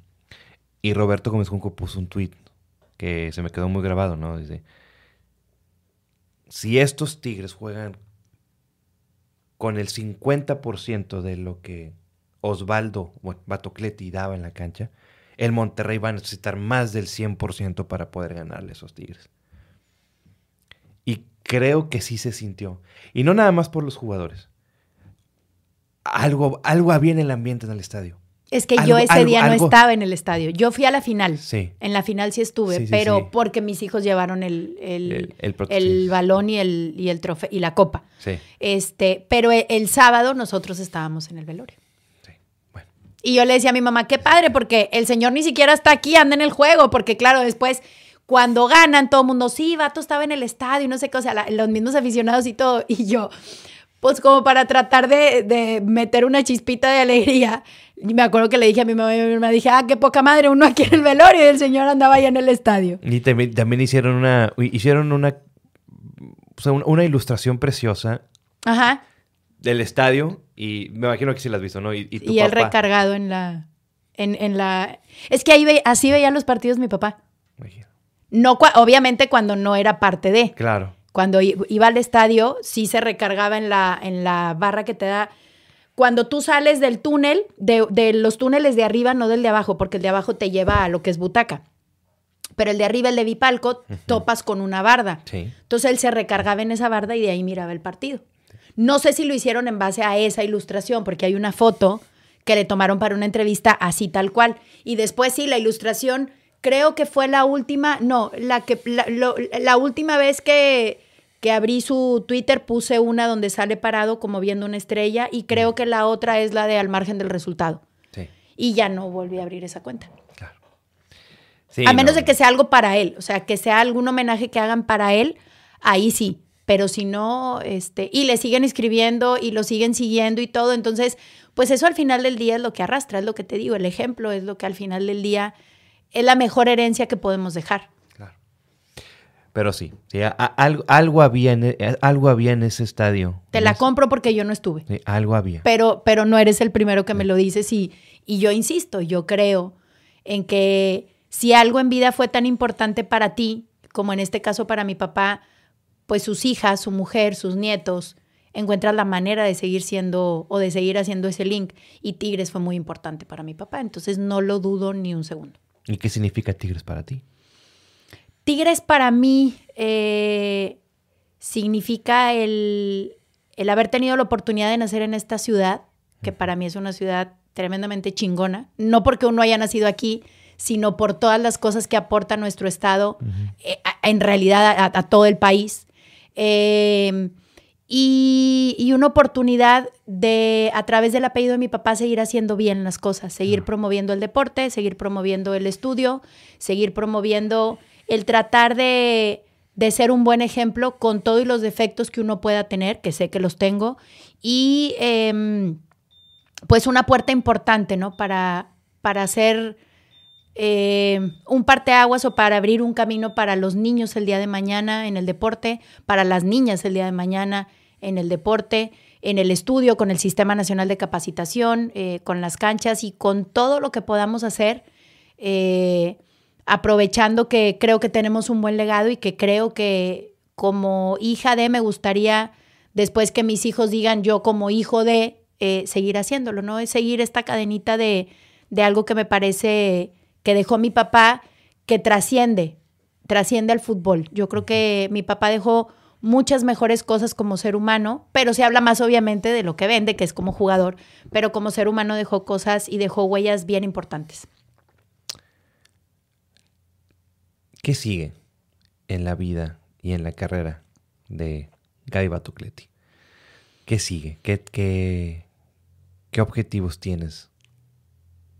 Pues los objetivos son, tanto en lo personal como en lo profesional, mejorar en todo lo que pueda. Insisto, eh, a mí me encanta el programa de Pártanse la Madre por lo que ya te mencionaba, por la oportunidad de compartir historias. Y no, insisto, no solo es de gente famosa, estamos compartiendo. Ahora tenemos una sección que se llama ¿Qué haces tú para partirte la madre? Y estamos ayudando a la gente que en pandemia obviamente perdió todo y empezó negocios y para ayudarles a que la gente los conozca.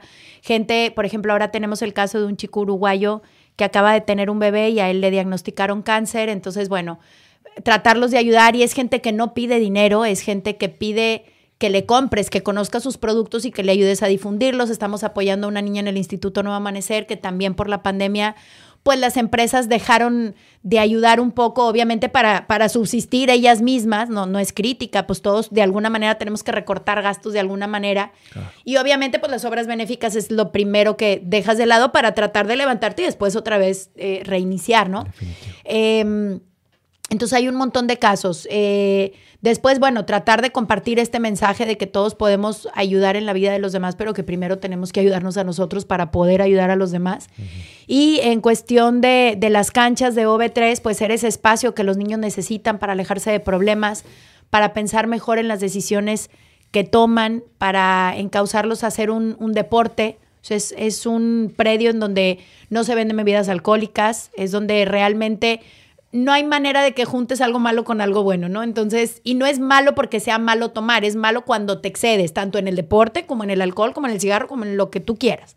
Entonces es tratar de, seguir buscando ese equilibrio y ese punto medio y en la medida de nuestras posibilidades, pues seguir eh, sembrando para que lo que hoy me toca cosechar, que sembró mi papá y que sembró mi mamá, pues le toque a mis hijos cosecharlo. Entonces, Gaby está sembrando, para que sus hijos puedan cosechar. Excelente. Qué padre, frase. Gaby, vamos a, tocar un poquito un, botón emocional. Ok. Si tu papi estuviera aquí, ¿qué le dirías? Tuve la fortuna de decirle todo. De decirle todo en vida. Y tuve también la fortuna de que él nos dijera todo en vida. Mi papá era una persona que si te quería te lo hacía saber y si no te quería también te lo hacía saber, sin problema. Y entonces todo lo que le pude decir, tuvimos más de 15 días en el hospital en donde se hablaron un montón de cosas y en donde quienes realmente lo amamos, que era su familia directa, pudo estar ahí hasta el último momento de su mano, eh, su esposa hasta el último momento de su mano, como se lo prometieron, como tiene que ser.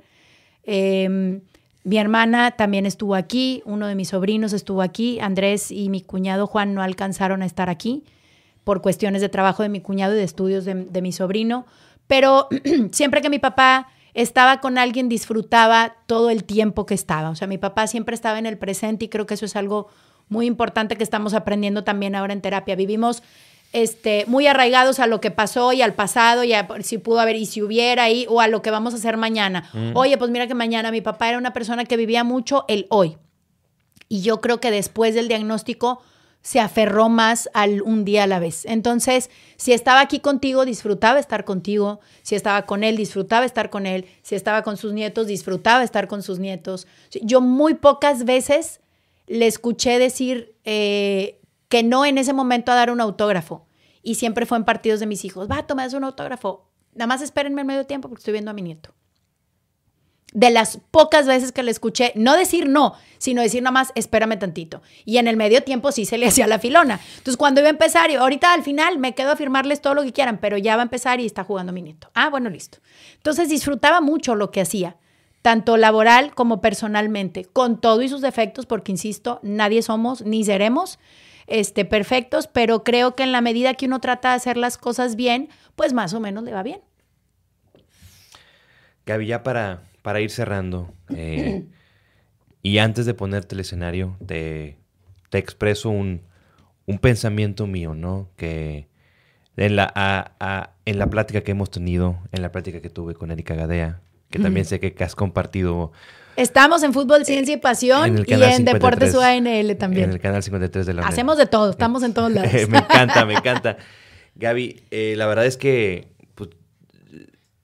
pues es, una admiración lo que yo te puedo dar de mi parte. Muchas gracias. Porque por cuestiones pues personales que hayas podido vivir, obstáculos que hayas tenido que pasar por los que me platicaste, tanto laborales, personales, eh, eh, el, pedir ayuda o el saber pedir ayuda es algo muy difícil, ¿no? Es algo completamente difícil porque somos humanos y algo nos hace creer que somos superhéroes o que somos Superman o que somos semidioses y que no nos puede pasar nada, pero... O que no necesitamos de nadie. Sí, sí, sí. Entonces, exacto. Y, y, es, es, algo completamente erróneo, ¿no? Es un error que todos cometemos. Y es una admiración tremenda que siendo una mujer, siendo mujer, siendo mujer regiomontana, mujer mexicana, eh, que se parte la madre. Literal. Todos los días de su vida. Desde las 5.20 de la mañana. Exactamente. Para, y todavía te das el tiempo de venir a platicar con un desconocido como yo eh, eh, y, y, llevar, y, llevar a tus niños a, la escuela, al fútbol, y estar ahí, y ser mamá, y, trabajar, y otra vez ser mamá. O sea, es un trabajo eh, sobre todo creo que el, ser mamá, el trabajo de ser mamá nunca se acaba. pero es el mejor trabajo del Es el más bonito. El más mal pagado, pero el mejor del mundo. Depende, porque ahora que soy papá, ves los ojos de los, lo que te dicen, y que te dicen, mami, te quiero. Beso. y ya con eso. eso es tu mejor. Y aquí el tanquecito es especialista. En besos, abrazos y, y, en decir te quiero. ahorita, ahorita te vienes para despedir, el, para despedir el podcast. Ahorita lo despedimos. Entonces, eh, una admiración tremenda, Gaby. Y, Te agradezco mucho. Y, espero, espero que sigas creciendo, espero que sigas impulsando, que sigas impulsándote, que sigas siendo ese ejemplo para tus hijos. Eh, y obviamente van a haber momentos en que nos vamos a caer, todos nos caemos. Por supuesto. Pero, pues como le dijo Alfred a Bruce Wayne, ¿no? O sea, ¿por qué nos caemos? Porque así aprendemos a levantarnos. Por supuesto. Entonces, a seguir adelante a seguirle adelante y a seguirnos partiendo la madre en búsqueda de esos sueños, en búsqueda de esos objetivos. Espero verte algún día como directora técnica, como directora. Ah, se irá a reventar. No, no, no, no, para nada, para nada, no, no, no. Al contrario, es el primer partido que esté, yo voy a estar en el estadio. No te digo que en palco, mi palco, a lo mejor ahí con la raza, pero. Atrás de la banca, así nos saludamos y todo. En platea estaría increíble, ¿no? En platea, Gaby, Gaby, soy yo, el de la barba. pero te voy a decir una cosa, estos espacios ahorita que tú dices que uno se da tiempo para venir y todo. Yo agradezco la invitación porque la única manera que tenemos de transmitir este mensaje es con estos espacios. Entonces yo te quiero agradecer a ti el que me hayas invitado, el que hayas pensado que había material para compartir, porque eso es lo más importante al final del día. El poder compartir lo que hacemos y que otra gente diga, oye, a mí me gustaría hacer eso, oye, yo quiero estudiar eh, para ser entrenadora, eh, ¿dónde puedo ir? Entonces creo que eso es lo más importante, ¿no? El hecho de crear conciencia en los demás Y a través de estos espacios de streaming, de, de, de, podcast y todo eso, pues es la manera en que llegamos más fácil a la gente actualmente. Entonces, al contrario, la agradecida soy yo de que creas que hay material o que hay algo que, que sea importante compartir para los demás. No, no, no, no, no tengo nada que agradecer. Eh, eh, este espacio, o sea, se hizo para ustedes, ¿no? Se hizo para ustedes, sobre todo para que los conocieran también como personas, eh, que conocieran sus historias de vida, que conocieran sus eh, pues que, también tienen sueños y que también tienen objetivos. Por supuesto. Como, como, todos. Y vamos al baño y nos bañamos y todo normal. sí, sí, sí, porque quiera, quieras o no, pues siempre, eh, eh, tanto a los periodistas deportivos, comentaristas, analistas, narradores, futbolistas, directivos, pues siempre los vemos en un aparador, ¿no? O sea, siempre los vemos en una caja chica, que es la televisión. Pero el tener este, este acercamiento, creo que ayuda y sobre todo, pues yo, eh, un privilegiado estar en esta posición porque, pues así, puedo ser, puedo ser yo Rubén, pero al día de mañana puede ser Juan, puede ser ah, por Pedro, puede ser Iván, o sea, a final de cuentas, eh, y, y, que la gente sí, que la gente vaya viendo que con mucho esfuerzo, con mucha dedicación, con mucha disciplina.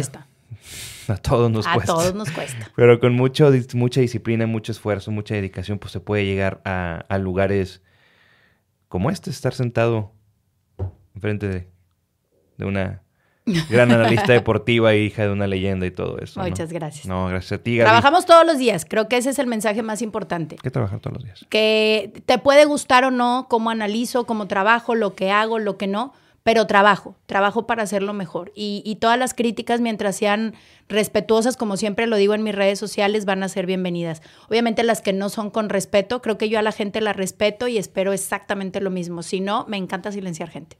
Es, el, mejor, es uno de los mejores es botones el mejor botón que sí, es una, el de bloquear no, porque no son tan importantes, pero el de silenciar, uff. Es el mejor botón que existe en las redes sociales. Entonces, Gaby, ahora sí ya para cerrar. Sí yo a todos mis invitados les pongo un escenario, ¿no? Un escenario donde, pues, que haya sido algo importante de su vida, ¿no? Algo importante eh, o algo que pudiera suceder, ¿no? Pues en este caso, como pues, ya sé que eres directora técnica y que espero verte dirigir, aunque sea en Monterrey, no importa, verte dirigir. Vamos a, te voy a poner este escenario, ¿no? Llegan los Mauricios, Mauricio Duener, Mauricio Culebro, te llegan con una propuesta de que, ¿sabes qué? Roberto se va al final del torneo por otras cuestiones, por otros proyectos. Queremos ofrecerte este proyecto a ti eh, como directora de Tigres Femenil, directora técnica de Tigres Femenil. Pero es a un partido. Y este partido, pues lo puedes jugar con varonil, femenil, los puedes mezclar como tú quieras, ¿no? Si ganas este ¿Cuántas opciones? Sí. pues de femenil sí, pues ya, hasta ya de femenil ya, ya, ya, ya hay opciones. Por supuesto. Bastantes. Para aventar es el problema más bonito que tiene Roberto. Gracias a Dios. Gracias. Ese equipo nació grande y va a seguir grande y, y, es el más grande y siempre va a ser el más grande de femenil.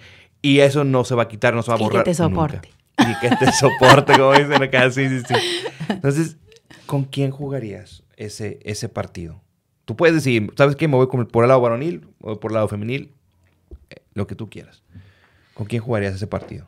Donde dices, con estos, con estos chavos o con estas mujeres, yo gano este partido y me convierto en directora técnica de Tigres Femenil. Con la femenil del 2018.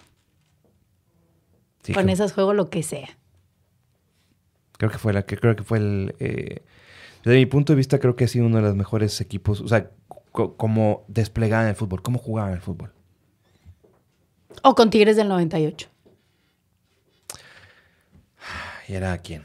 Era Siboldi, era, era Siboldi, era Murguía, Marcos Ayala, Arnulfo Tinoco. Sí, con los que se salvan del descenso la primera vez.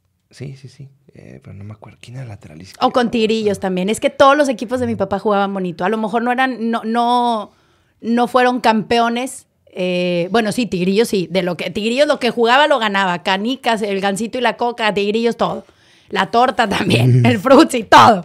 Este, pero a mí me gustaba mucho cómo jugaban los equipos de mi papá porque a lo mejor podían perder, pero creo que siempre en la cancha se veía la entrega de todos los jugadores. y, y, yo sé que a lo mejor no te acuerdas de los resultados al final del día, pero sí te acuerdas cuando los equipos se entregaron. tanto. Entonces yo creo que ese, ese es el sello Batocleti al final del día. Sí. Y si yo, como dijo mi tío Roberto, si llego a tener el 50% de cómo jugaban sus equipos, creo que puedo hacer cosas interesantes. Obviamente rodeada de un cuerpo técnico como él siempre estuvo rodeado de gente que siempre lo ayudó a ser mejor. Eh, no puedo decir cuántos auxiliares tuvo porque la verdad es que fueron muchos y no quiero dejar a nadie afuera. Claro. Eh, pero siempre supo, se equivocó muy pocas veces de, de quién lo rodeara. Y, y, siempre la gente que lo rodeó fue gente que lo respetaba, que lo admiraba y que le encantaba trabajar con él porque era una persona con la que trabajar era padrísimo. Entonces, pero si, si tengo que elegir de todos esos, yo creo que, la femenil del 2018, o es más, te, eh, y, abajitito Tigrillos, porque esos, esos chavos sí ganaron todo. Hecho, ya tenemos un proyecto por ahí que te lo platico fuera de, de cámaras que tenemos para, eh, para esos tigrillos, ¿no? Para esos tigrillos. Muy bien, me da muchísimo gusto, porque se les dio muy poco mérito, porque lamentablemente cuando ellos salen campeones es eh, un día antes de que Tigres descienda. Entonces, sí, sí. yo creo que les faltó a todos ellos eh, un reconocimiento por todo lo que habían hecho, no solo por haber sido campeones en ese momento, sino por todos los campeonatos que venían arrastrando desde tercera, segunda y todo esto. Y Pero sobre, me da pues, mucho gusto. Y ya tenemos por ahí algo interesante y sobre todo porque pues eh, los tigrillos fueron hasta dos años después del descenso de Tigres, los tigrillos fueron el último eslabón original de la, de la universidad. De canteranos, además. Y, sí, exactamente, de canteranos. Y aparte que todavía hasta cierto tiempo fueron de la universidad. Así es. Entonces es, estamos ya haciendo, ya te lo platico ahorita. Qué bueno. Entonces, Me da mucho gusto que por fin les vayan a dar sí, crédito. Sí, sí, sí, sí, es, es, es, tiempo y pues para eso está este espacio, ¿no? Entonces, Gaby, ¿algún mensaje que le quieras dar a, a, lo, a la gente que nos pueda estar viendo, a los muchachos, muchachas, que, que a lo mejor te hubiera gustado que te dijeran algo a ti de cuando estabas más joven, que les gustaría compartirle a, la, a esta gente joven que nos pueda estar. Mira, yo, yo la verdad es que, insisto, yo fui muy bendecida porque tanto mi papá como mi mamá siempre encontraron la manera de, de llevarnos por un buen camino, ¿no? Sí. Creo que el mensaje que se les puede decir es que si realmente quieren algo, pues trabajen por ellos. No es fácil conseguir las cosas. Te apellides como te apellides, te llames como te llames para conseguir tus sueños tienes que, tienes que chingarle. No hay otra fórmula o a lo mejor momentáneamente, ah, es que fulanito conoce perenganito y entonces la palanca, pero a la hora de la hora, si tú no sabes hacer bien tu trabajo, si no es lo que te apasiona, te vas para abajo. Entonces creo que eh, en la medida de nuestras posibilidades, tratar de ser ejemplo para los demás y en ese tenor de ser ejemplo para los demás, indistintamente vamos a hacer bien las cosas porque queremos ser buen ejemplo. No conozco a nadie que quiera ser un mal ejemplo. Entonces, conozco muchos que lo son, pero no nadie que lo quiera ser. Claro. Entonces, en el tenor de ser un buen ejemplo para los demás, creo que nos entregamos al máximo en lo que hacemos. Y sí, muchas veces nos van a cerrar la puerta en la cara, y sí, muchas veces también nos van a cerrar las ventanas y la salida de emergencia, pero creo que siempre tenemos que estar preparados para lo bueno y para lo malo, porque todo se termina al final de cuentas. Ayer justo en mis redes subí, fui a comprar unas aguas de limón y en la pared decía, la vida es como una paleta, eh, te la comas o no se va a acabar. Y sí es cierto. Porque a lo mejor no te la comes, pero se derrite y se acaba. Claro. Y a lo mejor sí la muerdes y, o la chupas o lo que tú, como tú te quieras comer la paleta, se va a acabar. Entonces, disfrutar el aquí y ahora, disfrutar de las cosas que son realmente importantes. Eh, y definitivamente, pues va a haber muchas piedras en el camino y va a haber quien te aviente muchas piedras en el camino, pero eso dice más de quien la avienta que de quien recibe el pedazo. Entonces, creo que en esta carrera sí me ha tocado muchas veces gente con mucho, mucho hate, pero eso habla más de ellos que de mí. Entonces yo tengo que seguir preparándome y tengo que seguir estudiando y tengo que seguir tratando de alcanzar mis objetivos para que quienes vienen detrás, no solo mis hijos, sino mujeres que quieran eh, desarrollarse en este medio, sepan que no es fácil y que muchas veces nos van a decir que no. Y nosotros en vez de quedarnos con el no, tenemos que buscar el como sí. Claro. Y salir adelante de alguna manera. Qué buen mensaje. De alguna manera decente. Sí, sí, y legal. no va a ser que no, ah, no, ella dijo, no, no, sí, no decente no. y legal. No, qué buen mensaje, qué buen mensaje. Gaby, Gaby, muchas gracias. No, muchas gracias, gracias a ustedes gracias, por el espacio. No, gracias a ti por, por tu espacio, por tu tiempo, por las anécdotas, por tu experiencia. Pudiéramos quedarnos tres horas, pero... Sí, bajita la mano. No, y estaría, estaría increíble y que creo que la, la- la disfrutaría yo, eh, no tres, cuatro, cinco las horas que pudiera ser. Pero pues como quiera la invitación está abierta. Muchísimas La gracias. invitación está abierta para cuando quieras venir aquí, cuando quieras venir a platicar, cuando quieras expresar algo. Eh, pues esta es tu casa. Muchísimas siempre va a ser gracias. tu casa. Gracias. Siempre. Y, y pues no queda más que, pues, que agradecerte. Agradecerte otra vez de nueva cuenta. eh, y pues nos estaremos viendo pronto. ¿Dónde Seguro. Te, ¿Dónde te seguimos? ¿Dónde te seguimos? Aparte Mis de- redes sociales son Gaby Batocleti, arroba Gaby Batocleti. En Instagram eh, estoy, tengo, tengo dos. Uno, uno es privado, obviamente, porque subo cosas de mi vida personal, y el otro sí es de trabajo, Gaby Batocleti. Y en Twitter también Gaby Batocleti. Ok. Al Y- cabo que ya saben que silenciamos y... Esa- y bueno, y tenemos en par- tenemos en partes en la Eh, madre. los lunes estoy en Fútbol, Ciencia y Pasión, si no estoy en transmisiones de femenil en el streaming de Tigres. Sí. Miércoles y viernes estoy en Deportes UANL de 1 a 2, también en Canal 53. Este, y estamos con el proyecto este del Sistema Nacional de Capacitación, que ya tenemos dos años con el campus aquí en Monterrey, pero que si Dios quiere, a partir de junio, julio, abrimos nuestras instalaciones propias. Perfecto. Así que ahí estamos en todos lados. Me encanta, me encanta, me encanta. Y empártanse la madre los Y martes con madre. Ileana Salgado a las 9 de la noche. Excelente. Gracias, gracias. Muchísimas Gaby. gracias. Y gracias a todos los que nos pudieron ver y escuchar aquí en Solo Tigres el podcast. Recuerda, dale ahí, suscribirte al canal de Solo Tigres para que puedas ver todo el contenido que tenemos para ustedes, todos los episodios de los podcasts que sé que los van a disfrutar como yo los puedo disfrutar. Les habló su buen amigo y compañero Rubén Heredia, conocido como Rubik en las redes sociales. Y hoy no lo despido yo, hoy lo despide mi querido Gabriel. Ven, ven, te voy a poner. No te gusta. ¿No? Bueno. Bueno, entonces ya No saben. quiso, es- ya- es tímido. Ya saben, entonces recuerden de comer frutas y verduras todos los días de su vida. Chao. Muchísimas, muchísimas No, hombre, gracias, muchas Gaby. gracias a ti. Gracias, Gaby.